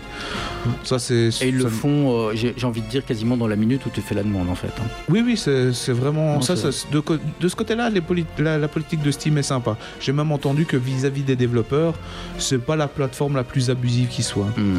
Maintenant, quand tu dis la meilleure, il y a quand même le Windows Store en face. hein. Pardon. Après, la plateforme. Pire qui- plateforme de l'u- de l'univers. Une des plateformes que je trouve qui n'est pas, enfin qu'on met pas assez en avant, c'est la plateforme de GOG. J'aime vraiment bien. Ah ouais, je la connais pas. Et euh, ce qui est excellent chez eux, c'est que euh, tu peux rassembler toutes les plateformes sur la leur. Ah oui, oui. Et ça, je trouve ça génial. Ça c'est malin ça. C'est vraiment génial. Donc, Pla- euh, Une plateforme pour les donc rassembler tous. ouais, mais c'est vraiment ça. C'est vraiment ça. Donc, euh, tu, tu mets Steam, tu mets euh, Origins, euh, tout, enfin, tous, t'as tous tes jeux sur une seule plateforme à ce moment-là. Quand tu lances un jeu, il va, il va lancer la, la plateforme en arrière-plan. Mhm. Et dès que tu as fini ton jeu, bah, t'as même pas à te soucier, il va, de lui-même, il va le, le fermer. Comme si t'avais qu'une seule plateforme. Mhm, C'est ouais. beau ça. Donc euh, franchement, La fonctionnalité est sympa. Maintenant, faut voir derrière aussi. Et, euh, et après, bon voilà, eux n'ont pas de DRM par contre. Donc c'était- Mhm. quand tu achètes tes jeux, c'est à toi. Mhm. Enfin voilà, petit aparté. Oui, ça c'est le. Faut ça. N'oubliez pas que quand vous achetez vos jeux en dématérialisé, il y a pas mal de plateformes comme Steam par exemple. Si Steam, dis- si Valve disparaît demain, vous n'avez plus vos jeux. hein, c'est Ouais. fini. Vous les avez achetés, mais vous n'avez plus vos jeux. Oh mon dieu, je n'y avais pas pensé. C'est ça le dématérialisé. Bon, Voilà. on va parler un peu jeux vidéo maintenant. Ah là, Alors, c'est un jeu vraiment sympa auquel j'ai joué et j'ai vu que Joe aussi avait joué. Oui. Parce qu'évidemment, grâce à Steam, on sait voir qui joue à quoi et à quel moment. vous savez espionner vos amis. Voilà. Mettez-vous en invisible. Donc, le jeu s'appelle It Takes Two qui est en fait euh, un jeu de, sorti par un petit studio de développement suédois, C'est ça. Light, et qui est ben, incontestablement l'une des très bonnes surprises de ce début d'année 2021, je pense. Je suis d'accord. On est d'accord. Et il est édité par euh, Electronic Arts. Alors, euh, avec euh, It Takes Two, petits et grands pourront euh, apprécier ensemble cette formidable aventure qui n'aurait rien à envier d'un film d'animation de, de Pixar. hein. On est bien d'accord. Entièrement d'accord. Donc son scénario, pourtant, n'a rien de très folichon. Mhm. Donc on commence bah, pro- profondément affecté par le divorce de ses parents.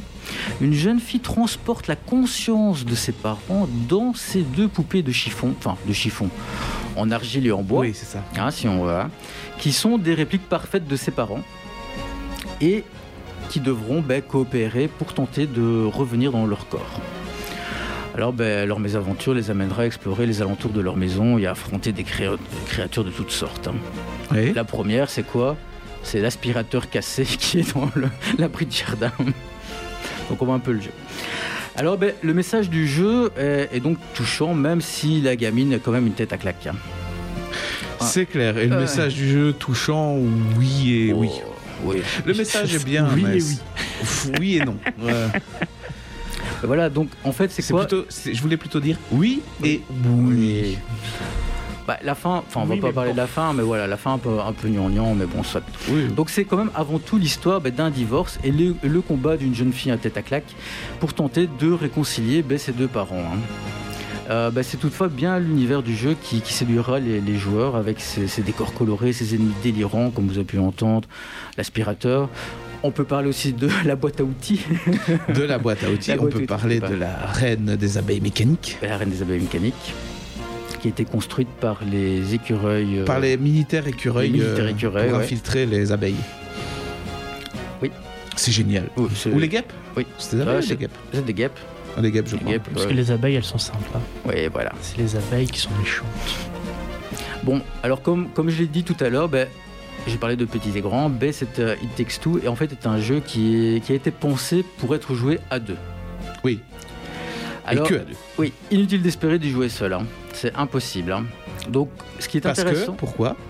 Parce que we need collaboration. oui, c'est le comme dirait le docteur Hakim. Ok. Donc voilà, donc vous pouvez. Ce qui est intéressant, c'est que vous pouvez jouer à deux en local ou avec un ami en- à distance, si vous avez des amis. Si vous n'avez pas d'amis, ben, euh, il ne faut pas le faire. Mais alors, ce qui est intéressant, c'est que grâce au pass ami, ben, euh, vous ne devez pas acheter le jeu deux fois.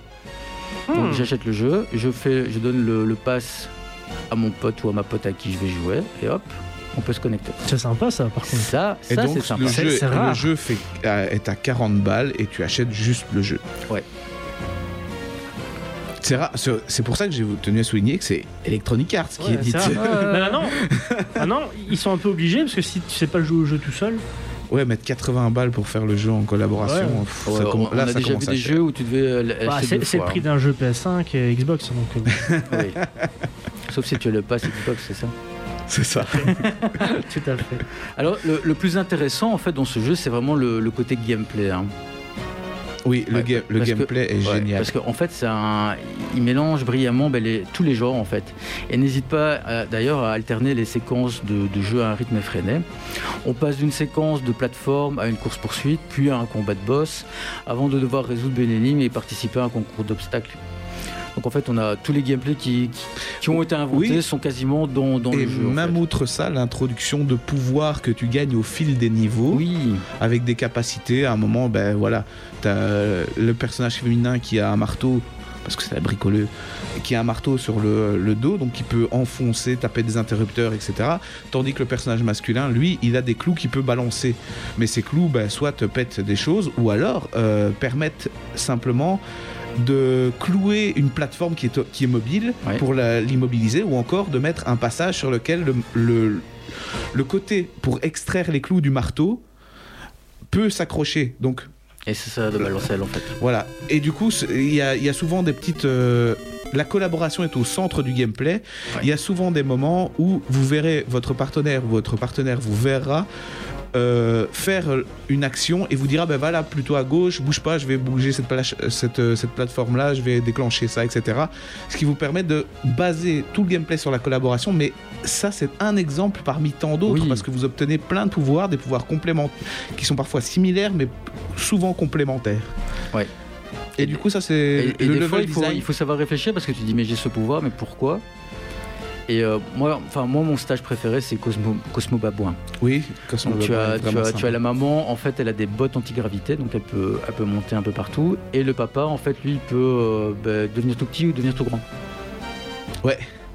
Et du coup, bah, tu as des passages où euh, tu dois euh, donner, tu dois aller activer un interrupteur pour que l'autre personne puisse utiliser ses bottes pour euh, monter ou, te rejoindre, quoi. Mais à chaque fois, tu dois, il y a des petites leçons comme ça qui sont sympas. Tu dois aider ton partenaire, tu dois aller déclencher quelque chose et attendre ton partenaire après euh, pour euh, qu'il qu'il te rejoigne pour continuer l'aventure Voilà. ensemble.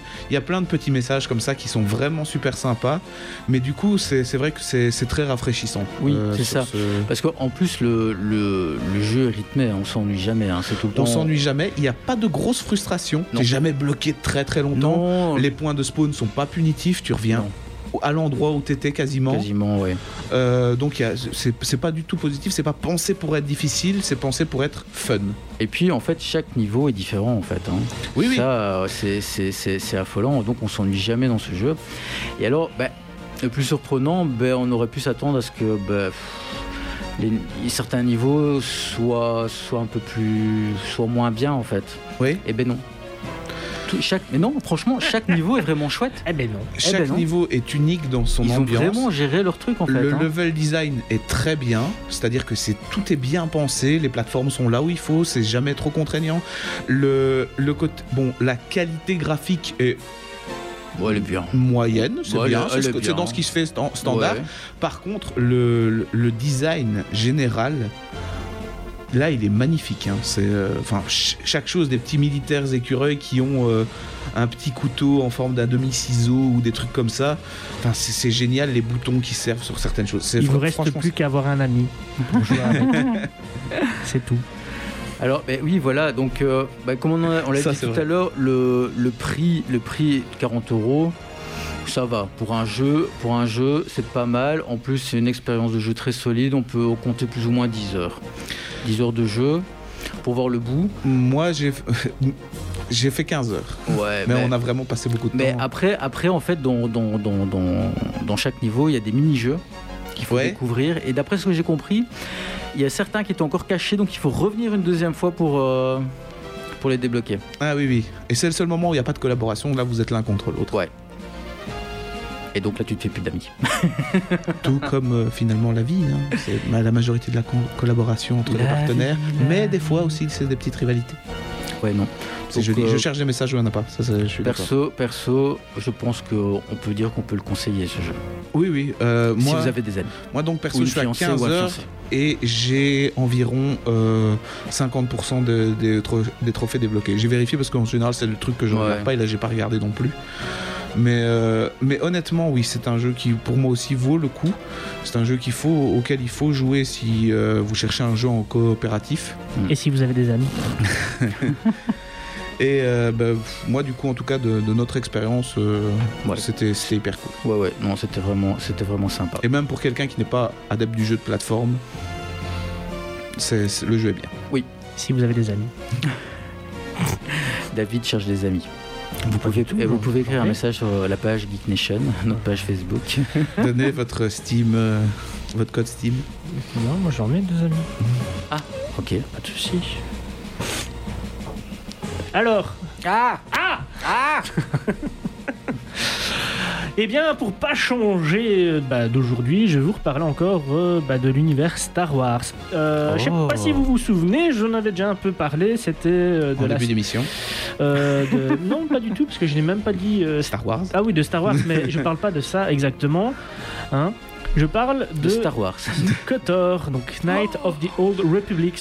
J'avais dit à l'époque qu'il y avait des rumeurs comme quoi il allait y avoir euh, donc un remake, et on en sait un peu plus. Bon, petit rappel, donc euh, je sais pas si vous vous souvenez, donc euh, ça a été développé par BioWare et édité par LucasArts. Ça a été sorti en 2003. Et ça a été une réussite commerciale. Euh, Donc le jeu a été vendu à plus de 270 000 exemplaires en deux semaines de vente et s'est écoulé à plus de 3 millions d'exemplaires. Ce qui est tout à fait normal pour l'un des meilleurs jeux de tous les temps. J'avoue. Il y a même donc euh, des donc des, des, des- des- euh, comment, comment ça s'appelle? Des magazines spécialisés. Je ne revenais plus sur le magazine. Euh, même papier. les trucs en papier, les choses là avant, les revues, euh, qui ont même été jusqu'à dire que Knight of the Old Republics euh, était encore plus digne de porter le nom de Star Wars que n'importe quel produit Star Wars depuis des années, y compris les deux derniers films. Oh, il est très bien, mais bon voilà, moi j'aime bien les films euh, 1, 2, 3. Oui, moi aussi, je suis d'accord. Bon, maintenant, c'est vrai que par Mais- rapport à The Old Republic, enfin, The Knight of the Old Republic, parce que Thor, c'est autre chose. Ouais. Euh, Mais bon voilà, c'est vrai que le, quoi. ce, ce jeu a été, euh, que ce soit au niveau scénaristique et euh, puis gameplay, bon, faut aimer, c'était du, du RPG tour par tour. Pff, Moi j'ai kiffé de ouf quoi. Mais oui, l'histoire, l'histoire était était incroyable, les géniale, personnages hein. sont Ah ouais, Et géniaux. surtout les choix qu'on pouvait faire, etc. Mhm. C'était top. Donc forcément, à cette annonce de remake, bah, comme je dis, c'était la fête pour tout le monde. Euh, tout le monde s'imaginait un peu euh, le remake à la sauce de Bluepoint avec Demon Souls. Donc je sais pas si vous avez vu le remake de Demon Souls sur par exemple la PS5 qui était sortie. C'était enfin, Mhm. pure beauté. euh. Ouais, ouais. Mais euh, Ben non. c'est un peu déchanté quand on a vu euh, et quand on sait qui va s'en occuper. Donc on peut entendre que ça va être Aspire qui va s'occuper de, donc de ce portage, de ce remake. Et ils ont déjà fait euh, plusieurs portages en fait de jeux Star Wars. Mais le problème, c'est qu'ils n'ont fait que des portages. Parce qu'il y a bien une, une différence entre un portage et un remake. Ouais, un portage sur une autre plateforme. Euh, alors donc pourquoi autant d'inquiétude sachant bah, que le studio a déjà travaillé sur ces fameux portages? Donc il y avait Star Wars Knight euh, Jedi Knight 2 euh, Jedi, Jedi Outcast Star Wars épisode 1 Aracer et Star Wars bah, République Commando le jeu que, que, bah, que tu Ah oui, dont apprécies je parlais énormément. tout à l'heure. Donc c'est c'est quand même un studio qui a une étiquette de studio, comme je disais, à portage. Donc ça veut dire ils vont prendre le jeu et ils vont le porter simplement et bêtement sur, euh, sur euh, le PC, console, etc. pour que ça fonctionne. C'est nul. Mais Ah attendez, c'est pas tous les amis. Donc je sais pas pourquoi j'ai... C'est- mais c'était- sais pas. Mais moi, ça m'a interloqué, j'attendais la suite. En, bref, vas-y. Euh, donc je vais quand même vous essayer de vous rassurer ben, comme on peut, parce que selon les, Comme aff-. Selon les affirmations d'Eurogamer, bah, les fans ne, vont pas, ne doivent pas trop s'inquiéter parce que le studio a dit non, on va faire un remake. Et pour sûr, on vous dit ça sera pas un portage mais un remake. Donc pourquoi euh, la différence avec le remake? Bah, remake, on peut voir ça avec par exemple euh, Final Fantasy VII qui est sorti récemment sur. euh, sur Enfin, récemment, maintenant ça fait quand même. euh, Oui, ça fait un petit moment, Ouais. mais qui est, qui est sorti en partie. Est- Oui, oui, oui, d'accord. même pas mais tout le jeu. Non, non, c'est pas tout le jeu, mais bon, il est magnifique. Oui. Et, euh, donc ça veut dire que les textures euh, ont été rehaussées 4K. euh, bah bon, aussi vu, le jeu que c'était avant, il, a été fait refait bout en bout, donc c'est de la belle 3D. Mais très fidèle apparemment. Très fidèle, ouais. Et le gameplay aussi qui a été un peu revu, donc on pourrait peut-être savoir un gameplay revu. Oui, ça c'est. Euh, donc, Ouais. donc voilà, on a eu confirmation, effectivement, euh, j'ai lu ça euh, bah, aujourd'hui, que Jason Schreier, un des développeurs du premier jeu de bah, KOTOR, travaille aussi sur le remake. Et pour employer ces mots, bah, il, nous, il nous livre aussi plus d'informations sur la timeline explorée par le jeu. Donc lors de son interview sur le podcast de MinMax, le développeur a révélé que le futur KOTOR n'explorera pas une période déjà utilisée par Disney et devrait même plus ou moins se situer à peu près sur la même période que le jeu original. Donc voilà, moi j'ai hâte de voir ce que ça peut donner, ce que ça va donner, même s'il y a une petite refonte euh, en fait du, du gameplay. Moi je dis pourquoi pas, c'est vrai que maintenant les gameplays tour par tour sont peut-être un peu vieillissants à notre époque, même si moi j'aime encore beaucoup ça. Mais il y a encore pas mal de gens qui aiment ça. Euh, moi, je trouve que c'est- bien parce que ça permettait de vraiment de, de contrôler. De de- contrôler, ouais. de Bah, faire- si, si maintenant ils Mais- font un truc style, euh, allez, Origin, Divinity Ori- Original Ah oui, oui. ça peut être sympa aussi. Oui, ça peut être sympa. Et puis moi j'ai tellement envie de retourner dans, dans cet univers de, de Knight of, euh, of- of the Old Republic et euh, j'espère qu'ils vont quand même garder un peu la trame avec Revan etc même si bon voilà maintenant c'est euh, c'est un peu le bazar Oui, le, gros, le, gros spoiler gros du jeu. cliffhanger. Exactement, le gros cliffhanger du jeu. C'est Mais moi, je pour l'avoir refait il n'y a pas encore si longtemps que ça, il y a un an ou deux, le plus gros souci du jeu, c'est pas son gameplay, c'est clairement c'est ses graphismes. Ouais, ouais. Les, pas les- la qualité des graphismes, mais tu vois que voilà, vide tu, voilà, tu rentres dans euh, vide. les, les sous-bassements de la ville euh, où c'est des gangs qui tiennent le truc. Ben voilà, t'arrives et t'as un entrepôt avec deux caisses, quoi. Euh, tu vois, ah ouais mais à l'époque C'était techniquement, à l'époque, à l'époque c'était génial hein. c'était génial. Franchement, moi, C'était me vraiment super Les, sympa. les cinématiques, tout ça, moi j'étais vous comme un ouf. L'ai joué à ça sur la Xbox première du nom, la Ouais. toute grosse là, que bah, j'allais chez ma mère, je la portais sur mon dos en courant pour chez ma mère avec, parce que je voulais absolument oui, la voir. c'était jouer, c'était mais génial. Mais voilà, par exemple, euh, allez, bêtement, mettre de la vie dans cet univers, ça pourrait être sympa. Mhm. Ça, c'était une des Ouais. idées du remake. Parce que là, ben, c'est encore l'époque où tous les- dans les jeux vidéo, tous les, tous les gens sont statiques, Mhm. ne bougent pas. Donc euh, dans les bars, tout le monde est statique comme ça. Dans les, les- les entrepôts, tout le monde est statique. Euh, Enfin voilà, c'est. Ouais. Donc mettre un peu de vie, un peu de mouvement Ouais. dans, ce- dans cet univers, et ce serait juste l'un des, des meilleurs jeux du monde. Alors. Enfin voilà, donc euh, c'est, ça va être leur projet le plus ambitieux pour, euh, pour Aspire et euh, j'espère qu'ils vont faire du bon boulot parce que je les attends au tournant. Oula, Et pas que moi. oula. Ah non, ça, je suis, je suis d'accord aussi. Ça. Donc comme on dit là, comme d'habitude, wait and see Bon, sur ce, on va devenir fou. Soyons fous. Soyons fous. C'est de Call of Cthulhu. Ah ouais, vas-y, de Nanowar of Steel. Elle est excellente, elle est marrante. Allez, c'est parti.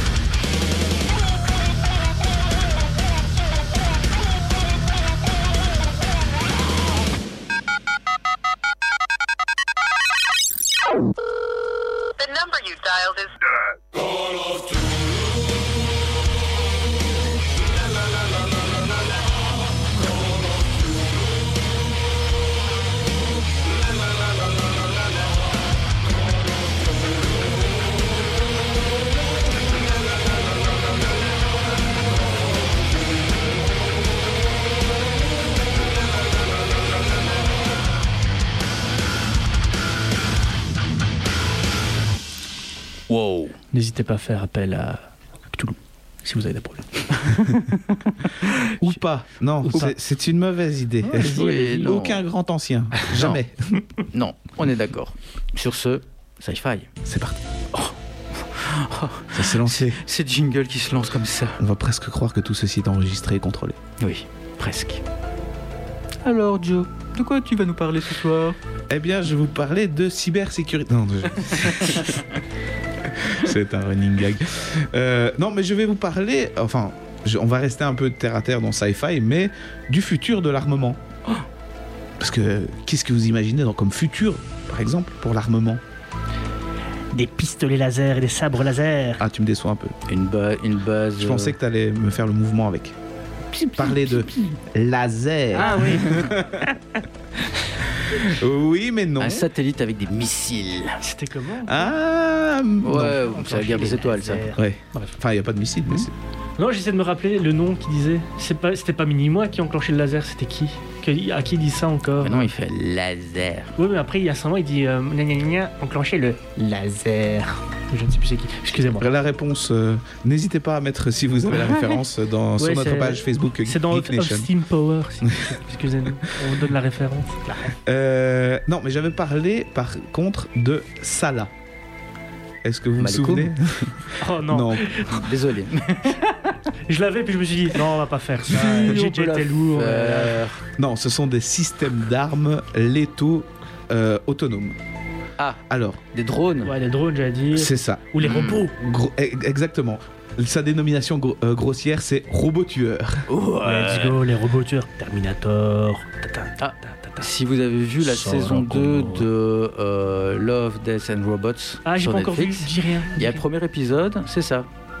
Robots un, tueurs. un petit robot ménager qui devient qui, qui Ah ouais, c'est vrai que ça c'est sorti. euh, c'est le, je pense que il y a sur les 8 épisodes qu'il y a euh, sur la saison 2, donc ils ont déjà été radins, c'est euh, un des deux qui, est, qui, est- qui sont le meilleur en fait, parce qu'après en fait le, le reste ils sont jamais finis les épisodes. C'est vrai? Ah Oh, ouais. tristesse. ah ouais non franchement j'étais super déçu. Oh. Ouais. Bon, je m'en fous, j'en Enfin, vois voilà. quand même. Cool, une série que je vais pas regarder encore. Oh, pourtant, c'est génial. En ah tout oui, cas, la je première sais, saison, j'ai une, j'ai une liste comme ça de Ouais, séries mais que je ils en sortent tellement maintenant. C'est du- c'est dur de suivre. hein. Ouais, ça. Entre regarder des séries, jouer. Oh. Il y a trop de choses à faire. Euh, du coup, je, ben, je, je vais parler de nos, de nos voisins français parce que c'est un, c'est un peu leur, à leur tour. La France. Exactement. À leur tour de s'exprimer sur le, sur le sujet parce qu'il y a déjà beaucoup de gens qui, se, qui ont signé des accords pour dire bon, ben ça là, on n'utilise pas. hein, les robots tueurs, on va éviter. On a déjà plein de trucs. euh, les robots tueurs, on va éviter. Et puis, on a, eu, on a eu de beaux documentaires euh, en 80. euh, Oui, c'est ça. C'était déjà pas. ouais, on va éviter. Donc, euh, Bon, tout le comité qui s'est occupé de ça est d'accord. euh, il ne faut ni fabriquer, ni exporter, ni utiliser les salas. Ok. Mais on peut quand même utiliser des salias. Donc ce sont des systèmes d'armes létaux intégrant de l'autonomie. Donc c'est des systèmes autonomes, mais qui sont pas full full autonomes. hein. Euh, donc à l'inverse de- des salas, les salias ne peuvent pas modifier leurs conditions de fonctionnement de manière autonome. hein. Ils sont donc capables de prendre des décisions de tuer euh, sans contrôle. euh, ils ne sont pas capables de prendre des décisions sans un contrôle humain. Donc, euh, c'est en gros, euh, est-ce que vous acceptez, euh, validez-vous les, les conditions d'utilisation? Oui. Oui. C'est ouais, Sarah Connor. Oui. Voilà. Conditions.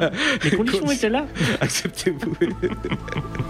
c'est des trucs que personne ne dit jamais. Bon, bah, enfin, soit. Euh, et donc, ben, ils vont, les protocoles vont être euh, mis en place pour garantir les 5 C, l'armée et ses acronymes, hein, donc le commandement, le contrôle des risques, la conformité, la connaissance et la confiance. Oh. Il en Donc- manque pas un. Quoi Il man- manque pas un C? La Non. connerie. oui, c'est les 6 C du coup. Donc, euh, oui, bah, c'est comme enfin, le- les systèmes full autonomes, les systèmes semi-autonomes. Je trouve que c'est toujours risqué euh, des, des choses euh, pas top au final parce que ça peut être. Enfin, moi personnellement, tu me donnes un robot tueur et tu me dis, ah, bah, nous on l'a mis semi-tueur donc il faut valider. Petit formatage du logiciel, euh, Oui, voilà. ça, ça marche. Erreur 404. Oups. C'est ça. Dans le doute, autodestruction ou destruction de l'environnement, enfin, je sais pas. Mais, mais du coup, voilà. Apprenez les gens. Il y a plein de Terminator. Au final, Skynet n'était pas censé être euh, aussi semi machin chose. Oui, oui, il fallait des validations, mais bon, un petit coup de. Bah, c'est les- c'est la loi, les lois d'Asimov. hein. Il y a des, il y a tellement de, de contreparties aux fameuses lois d'Asimov euh, que finalement, enfin, ça a été prouvé que c'est même un robot soumis aux trois lois ou aux quatre, hein, parce qu'il y a une loi étendue, la loi zéro. euh, ben, peut quand même tuer sans problème. hein. Si tu dis à un robot qu'il ne peut pas tuer, euh, ben, tu dis à un robot, euh, bon, ok, tu prends deux robots, tu dis un, verse le poison dans le verre, tu te casses, et tu appelles l'autre et tu dis, va donner le verre à machin. Voilà, les robots ont tué. Donc la faille est simple pourtant à exploiter. Donc faire un système, mettre le doigt dans l'engrenage d'un robot tueur, je trouve que c'est pas vraiment l'idée du siècle non plus parce que ça Ouais, ou alors il faut ultra sécuriser le système. hein. Ton exemple, c'est pas le robot qui a pris l'initiative de. C'est quand même l'humain qui était derrière en disant Bon, tu mets ça, et après tu vas. Oui, oui, c'est l'humain qui est là au poste de commandement, mais c'est pour, c'est pour dire que même avec un humain au poste de Ah oui, commandement, tu peux créer des choses qui sont. ah oui, mais ça c'est. Ça, c'est la guerre, ça, ça, c'est- depuis, euh, l'ère du temps, la préhistoire et. Mathusalem. Mathusalem. Mais enfin, les systèmes semi-autonomes, je suis pas super convaincu non plus. Oh, non, je pense pas. Bah, de toute façon, à partir, du moment, même à partir du moment où c'est pour faire du mal et la guerre, c'est c'est pas cool. euh, Non. Tout simplement. Oui, bon, maintenant il y a toujours le principe de défense, Après- mais La guerre, c'est mal. Après, voilà, le problème, c'est qu'il y a beaucoup de, de choses qui peuvent être bénéfiques pour l'homme, et le problème, c'est qu'on va toujours. euh, essaye déjà de nous foutre des robots qui vont nous servir, qui vont faire le ménage chez nous avant de nous taper bah, des robots ça tueurs. existe déjà en soi. Oui, des oui, les robots. euh, non, moi je te parle d'un. voilà. un- d'un- Les robots Tu aspirateurs. peux demander autant de passer l'aspirateur que de massager pieds, quoi. Ah, Le tout tu veux un robot Ouais, sexuel c'est ce que j'allais dire tout de suite, hein, un petit robot sexuel. Robot là, domestique. Let's go, hein, bravo. Oh, tu l'appelles comme tu veux. Ah. hein. Qu'est-ce qu'elle va dire, Mara hein? T'as entendu, Mara hein? Voilà. Et si tu te souviens bien, c'est lui, David, dont je te parlais. Celui qui te reproche jamais de voir. C'est vrai. Alors, la suite. Ah bah oui, la suite. Hein? Hein, parce qu'on parle de robot tueur. Mais moi, j'ai des trucs terre à terre, monsieur. Rien de plus terre à terre qu'un robot tueur. Bah oui. Alors, bah, moi, je vais vous parler. euh, bah, euh, effectivement, plusieurs fois, je vous ai mis ça dans le jeu vidéo. C'est de casque de réalité virtuelle. Ah, Alors, bah, si certains doutent encore du potentiel infini de la réalité virtuelle, Vous avez le VRP de, de- d'Oculus ici. ah, Appelez David, mettez un commentaire sur, sur la page Geek Nation et il viendra faire une démo chez vous. Voilà, avec, avec plaisir. Alors, bah, les avancées en technique et scientifiques qui en découlent aujourd'hui, bah, elles sont quand même indéniables. Ah bah, je vais vous parler de la dernière en date. Qui est, on peut dire, presque miraculeuse en soi, puisque des scientifiques euh, du Walk Again Project, donc le WAP, Le WAP. le WAP, C'est pas un, c'est un système de connexion internet pour les, les Si, vieux oui, téléphones. les vieux téléphones. Attends, Quand t'avais le Nokia 3310, t'avais pas. T'avais le WAP, mais ouais. quand t'avais le 3330, t'avais le WAP. Le WAP, ouais, ouais. Alors, bah, ils ont réussi à faire, en fait, regagner des sensations à des personnes atteintes de paraplégie grâce à la réalité virtuelle, les gars. Eh ben dis donc. Et ça, je trouve ça fabuleux. Donc, euh... bah oui, c'est cool. Oui, c'est vrai, c'est Que vrai. tu glousses. Je ne glousse pas. Alors, euh, bah, qu'en fait, quand ils regardaient le cerveau euh, de ces patients, quand ils sont arrivés, eh bien, ils ne détectaient pas de signal euh, bah, lorsque euh, ils demandaient d'imaginer à ce qu'ils marchent. Euh, et donc, il n'y avait pas de modulation euh, dans l'activité cérébrale. Et en fait, après avoir euh, fait ce que je vais vous expliquer après, eh ben, il, a, comme- il commençait à avoir de nouveaux signaux. Ah ouais. Mhm. Alors, euh, La mémoire du corps. ah ouais, non, franchement. euh, Mmh. Donc c'est presque comme si le cerveau, en fait, euh, avait effacé le concept de bouger pour marcher. Et, grâce à la réalité virtuelle, ben, réapprenait à, marcher de nouveau. Moi, je trouve ça euh, fabuleux. Je trouve ça, c'est fou. Alors l'équipe de chercheurs a utilisé un casque de réalité virtuelle, euh, en l'occurrence ici c'était l'Oculus Rift, Oh. et un t-shirt en manche, euh, à manches longues avec un système de retour haptique afin de simuler la sensation de toucher le, le sol. Une fois les patients équipés de cet attirail, ben, ils les ont placés dans un univers virtuel simulant une simple marche autour d'un terrain de football. Donc ils ont ainsi pu réapprendre à leur cerveau la notion de marche. Ensuite, équipés d'un exosquelette, les signaux émis par le cerveau permettaient d'activer ben, le mécanisme faisant bouger les jambes. Cette marche, grâce à l'exosquelette, est déjà bah, une super avancée puisqu'elle permet de raviver certains muscles et nerfs des jambes. Je sais pas comment vous trouvez ça, mais moi je trouve ça. C'est génial. génial. Ah, quand on aura couplé ça avec, avec des petites prothèses qui vont bien, des Ouais. prothèses. Et puis Mais- des armes létales sur les jambes. Ce sera tip top. Mais attendez, c'est pas tout Oh Ce nouvel apprentissage de mouvement par le cerveau a des effets positifs, comme j'expliquais plus ou moins tantôt, en dehors du port de l'exo- l'exosquelette. En fait, les patients ayant été capables de bouger certains muscles des jambes volontairement, chose dont ils étaient incapables avant euh, le début de l'expérience. Alors, évidemment, ces essais n'ont pas abouti. Désolé, mais non, mais je, sais, mais non, c'est pas toi, c'est je fais des, des- des- des liens dans ma tête. Je- le casque Jesus. Lazare, lève-toi et marche. Bon, je sais pas, je, je te dis, c'est dans ma tête. Donc bon voilà, encore aucun patient n'a remarché euh, complètement, mais les scientifiques pensent qu'avec euh, l'univers vi- virtuel, bah, ça a permis de recr- recréer en fait ces fameuses connexions dans le cerveau, les nerfs entre les nerfs et les muscles des membres inférieurs. Donc les, ch- les chercheurs continuent à travailler actuellement avec ces patients pour voir jusqu'où les progrès peuvent aller. Donc ils espèrent euh, pouvoir utiliser en, en- donc cette réalité virtuelle aussi pour aider les personnes victimes d'accidents vasculaires cérébraux pour qu'ils puissent récupérer aussi leur, leur état euh, bah, d'origine quoi. C'est génial. Donc euh, franchement si Ah, la VR au la service VR de la, de la rééducation. oui, clairement, la VR, comme quoi, euh, comme on- j'en avais un peu parlé la dernière fois, c'est pas que du jeu vidéo, Ouais. c'est vraiment pour euh, bah, toute forme de secteur, que ce soit médical, que ce soit euh, professionnel.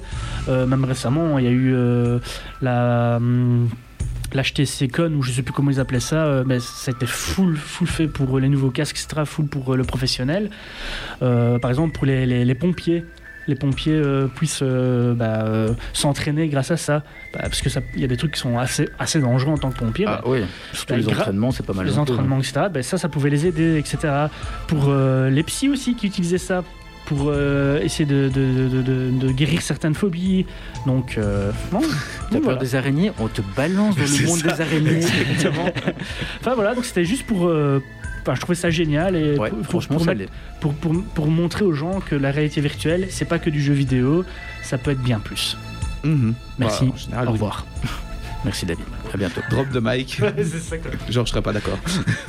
Ah, J'ai un bic.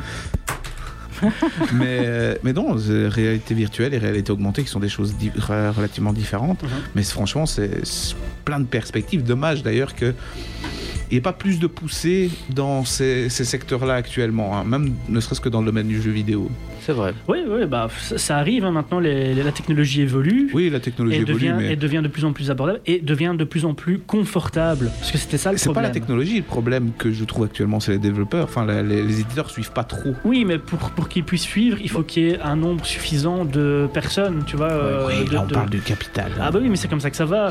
Et, et c'est ce qui se passe pour l'instant, c'est qu'avec par exemple la sortie de l'Oculus Quest 2, il y a beaucoup plus de monde qui, euh, qui joue maintenant et qui ont un casque. Donc on va avoir beaucoup plus de, de gens moins frileux à faire des jeux sur, euh, sur, euh, allez, sur, en réalité virtuelle et ça va évoluer comme ça. Il faut encore un peu de temps, mais, mais ça, ça va arriver. Ça, Mhm. et, comme je dis, pour, pour ce qui est euh, des autres secteurs, c'est là, c'est en, place, c'est en cours. Il faut le- juste laisser le temps que ça arrive. C'est beau ce que tu dis. Non, non, parce que je trouve que c'est une belle technologie, Ouais, on ouais. peut faire vraiment des chouettes trucs. Non, non, c'est beau ce que tu dis. Voilà. Bah, moi, je vais vous parler d'un autre sujet. je vais vous parler d'armement. Ah oui, mais vous Décidément, voulez plus de euh. cybersécurité. Moi, moi je, je parle d'armement. hein. Et je vais vous parler. Bon, comme je vous l'ai dit, la France s'interroge sur les, euh, les, sa- les salas.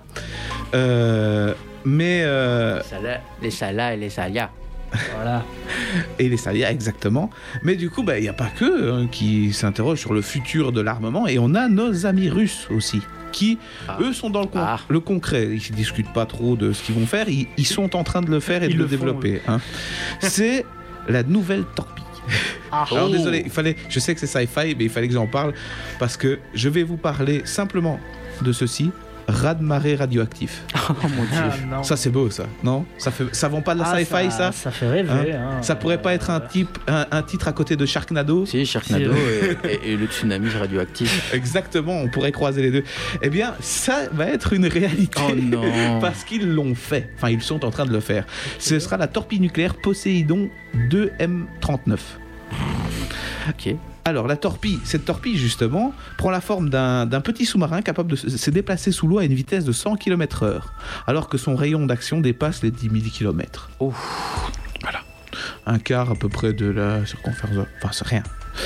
Ainsi, cette arme est capable de traverser les océans à une profondeur d'environ 1000 mètres. Donc, déjà, pour aller chercher, bonne chance. Et que cette arme, en plus, est totalement furtive. hein, ça, il faut, Ah bah oui. il faut le, pré- le préciser. Alors, allant de 30 à 100 mégatonnes de puissance, la plus grosse bombe ayant jamais été testée date de 1961 et étant la Tsar bombe, par les Russes aussi, parce que bon, c'est un peu une espèce de tradition là-bas maintenant. Euh, Oh, De toute façon, chez eux, la radioactivité, en a un peu partout. faisant 50 mégatonnes. Ah ouais. Euh, ouais, ouais, et euh, l'onde de choc, si je me souviens bien, l'onde de choc avait fait trois fois le tour de la Terre avant de s'estomper. Ah ouais. C'est-à-dire que les sismographes, ils ont pris l'onde de choc, ils ont dit tiens, et un peu après, tiens, il y en a une deuxième, non, c'est toujours la même, elle tourne. Euh, et à la puissance de l'ogive, parce que bon, enfin, faut quand même aussi un petit peu. euh, Là, on sent qu'on arrive au bout d'un concept, hein, la bombe nucléaire, ça, ça date pas d'hier. Euh, S'ajoute la présence de cobalt 60, un isotope ayant pour but de maximiser les retombées radioactives. Alors, sachant que 60% de la population mondiale vit proche des côtes, un petit tsunami radioactif, c'est-à-dire tu te ramasses le, le tsunami et si t'es pas mort, ta terre est complètement brûlée radioactive, bah, c'est efficace au moins. Ah, en tout cas, c'est plus efficace qu'un drone tueur. Oui, c'est ça. Là où, là où l'armée française encore se demande est-ce qu'on on va lui dire on accepte le- les conditions d'utilisation ou pas? Bon, les Russes sont dans le concret. Mais bon, les- Moscou tient tout de même à rassurer c'est juste des armes de dissuasion. Mais tout à C'est pour le plaisir. C'est juste pour dissuader les gens. hein. Ben, Enfin, en termes de dissuasion, ça doit marcher. hein. Ah ouais, ouais, bah, Ah, de toute bah, façon, ça- encore une fois, ils balancent ça, les États-Unis vont balancer leur truc, et puis c'est c'est fini. Hein. Qu'est-ce qu'ils vont inventer? Parce que bon, Et puis c'est Fallout. Hein. Bah oui, c'est Fallout, ouais, je pensais vraiment à ça. mais c'est un peu la tristesse. Bon, les amis, si la Terre est radioactive, on pourra aller sur Mars. Parce que la course pour Mars prend une nouvelle tournure. Après les vols réussis d'Ingenuity, le petit hélicoptère qui était sur Perseverance, Dont on a déjà parlé ici, oui. Voilà. Voilà que la Chine est parvenue à poser sur Mars, Mars pardon, l'atterrisseur de sa mission Tianwen, One, on va dire le One, hein, qui renferme le rover Zhurong. Donc maintenant, la Chine est devenue ben, le troisième pays à se poser sur Mars après les États-Unis et l'Union soviétique le 15 mai dernier. Et ça a été officialisé par l'Agence spatiale nationale chinoise. Bon, J'ai envie de dire c'est dans l'ordre des choses. C'est toujours eux, euh, c'est les trois qui font tout. hein. Bah, les Chinois, il y a pas longtemps, ont posé un truc sur Terre aussi. Enfin, pas de manière volontaire, mais ils Oui, oui, ils l'ont euh, posé sur Terre. La petite chose là qui volait euh, Qui tombait dans l'océan, on sait pas où ça va retomber, vous inquiétez pas. Oh, pas sur les villes, ne vous inquiétez pas. C'était quoi j'ai T'as pas vu ça non, Non. ils ont lancé une fusée, en gros, et ça a foiré, et ça, va, ça allait c'est retombé, quoi. Heureusement, c'est retombé dans l'océan, Elle mais ils ont dit. incontrôlable en fait. on- alors ça va retomber, mais on sait pas où. du coup, il y a encore eu des tensions parce que du coup, les Américains accusent les Chinois de pas respecter certaines normes, certaines machins. Ah oui, ça les c'est- Chinois ont dit, pff, cause toujours. Commandez chez Wish. Alors ben voilà, donc euh, il est prévu que l'astromobile euh, ben, commence à observer et à cartographier le site de son atterrissage dans les prochains jours, selon toujours le communiqué de l'agence. Donc le rover devra ben, d'abord s'extirper du module d'atterrissage afin d'entamer ses activités scientifiques. Donc la CNSA, donc c'est toujours l'agence spatiale nationale chinoise, mentionne que le transfert des premières photos prises par le robot pourrait avoir lieu à la fin du mois. Donc on va bientôt y arriver. On fera des comparatifs hein, par rapport. Bah oui. hein. Alors si Zhurong réussit à rouler sur ce site comme prévu, ben, il deviendra le sixième rover déployé sur Mars après cinq appareils américains quand même. Alors le dernier à avoir été posé par la NASA est le rover Perseverance, hein, Oui, C'est bien parle. ça, on a commencé à polluer Mars. Oui, c'est cool. hein. Et on est en train de se demander si la NASA n'a pas justement euh, envoyé euh, des bactéries euh, de la Terre sur Mars. Oui, oui, ils ont envoyé de la... Oui, parce que selon leur propre relevé, il y a des... ils ont trouvé des traces de vie, mais ils se posent, se posent la question en disant Ah oui, mais c'est peut-être nous en fait qui avons envoyé des trucs là-bas. Donc ça tombe, le Covid est déjà sur Mars. Voilà. Merde. Alors, ben, la, la question que, que tout le monde se pose, c'est euh, est-ce que les rovers vont se croiser Bon, alors il faut juste savoir que ben, le site de, de- de l'atterrissage de Zhurong se trouve au nord-est de la, de la zone qu'explore Perseverance, donc le cratère J0. Mais une rencontre entre les deux robots est malheureusement improbable, hein, parce qu'ils sont quand même séparés par une distance d'environ 1800 km. Ça fait un bout de chemin. Ouais, voilà, pour le, Peut-être qu'Ingenuity va y aller. C'est larguer une grenade dessus.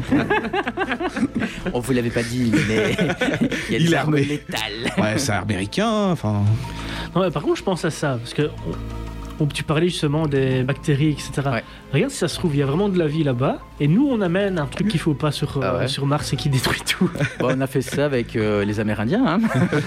on leur a Ah, ramené des maladies. voilà, tout de suite deux trois couvertures au typhus et euh, Alors, ben, les deux sites explorés par les rovers ben, sont assez différents d'un point de vue géologique. hein. Tandis que Perseverance ben, évolue dans ce qui semble être un ancien lac, ben, Zhurong s'est posé dans une vaste plaine éloignée de tout euh, réseau hydrographique identifiable. C'est beau, hein C'est compliqué quand même. hein. et deux rovers qui déploient un petit drapeau. Terre. Clac On va déjà mettre des frontières sur Mars. c'est- Ouais, Je c'est un- je suis sûr que c'est déjà fait dans leur tête. hein. C'est- C'est un peu, c'est à peu près ça. hein. Alors, ben, il faut juste savoir que euh, ben, il y a maintenant quatre missions robotiques hein, qui sont actives à la surface de Mars. Donc, on a le rover Curiosity qui était arrivé en 2012, InSight en 2018, ainsi que ben, les rovers Perseverance et Zhurong ben, cette année en 2021. Et il y a aussi euh, des sondes en orbite martienne Oui. et qui sont Ça- au nombre de 8. Ben ça c'est un peu normal parce que c'est c'est eux qui font le relais avec euh, avec nous aussi. Bon, on part quand en vacances là-bas? Oh, bah, Ah, ça doit être sympa. Bon, euh, par contre, vu qu'il n'y a pas de- de- d'atmosphère et pas de, il y a pas de champ magnétique, euh, les rayons euh, Ah, ouais. cosmiques, euh, c'est direct les rayons, euh, Oh, tout de suite, tout de suite, tout de suite. c'est direct le rayonnement du soleil radioactif. Donc, euh, faut prendre, prenez l'indice total. euh, Oui, et, la nuit il fait froid, hein, moins 90 degrés. Donc, souviens- euh, Souviens-toi de Total Recall Quand tu sors dehors, ce qui se passe te branche, on s'en paye une tranche. Ah, Tout de suite, hein, voilà ce qui ressort de Total Recall. Tout, tout le monde se souvient. bon, les amis, un petit peu de musique. Allez, parce que là, on arrive à la fin de, de l'émission et on doit galoper. hein. Allez, c'est parti.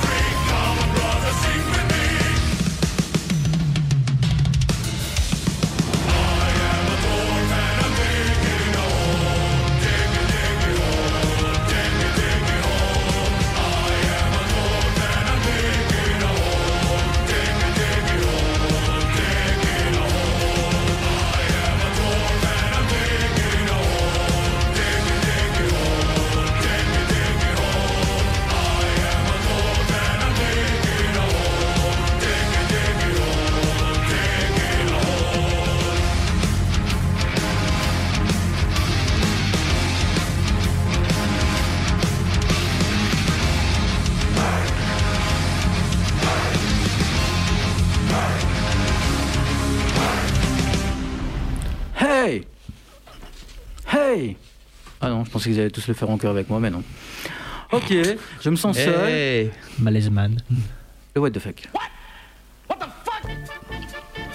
Bon, alors les amis, moi mon what the fuck, ben, comme je vous l'ai dit tout à l'heure, il me vient, il nous vient d'Italie. hein, où ils ont une, les Italiens ont une idée amusante. hein. Donc la célèbre marque de pâtes Barilla.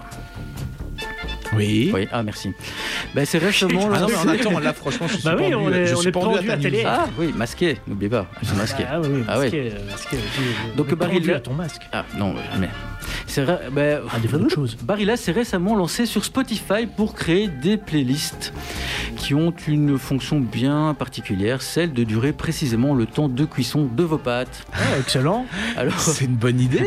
C'est une opération bah, marketing hein, qui a pour objectif de remplacer bah, le traditionnel timer hein, pour égayer bah, votre temps d'attente et vous offrir une expérience créative et en musique.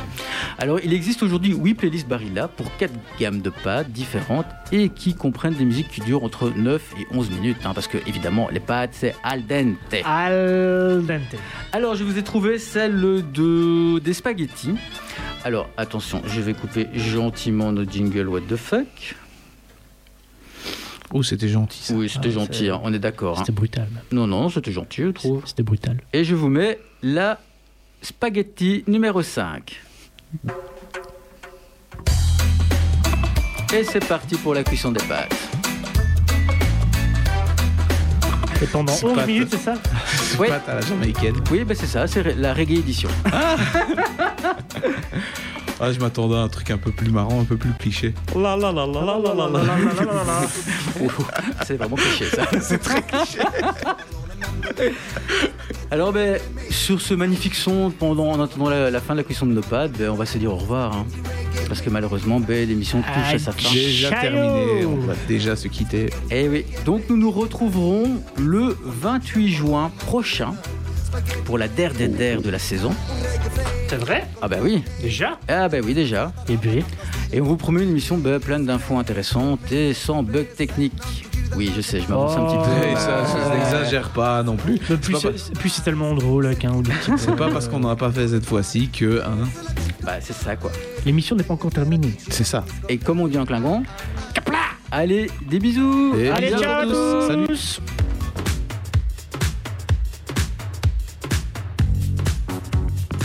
UFM 106.9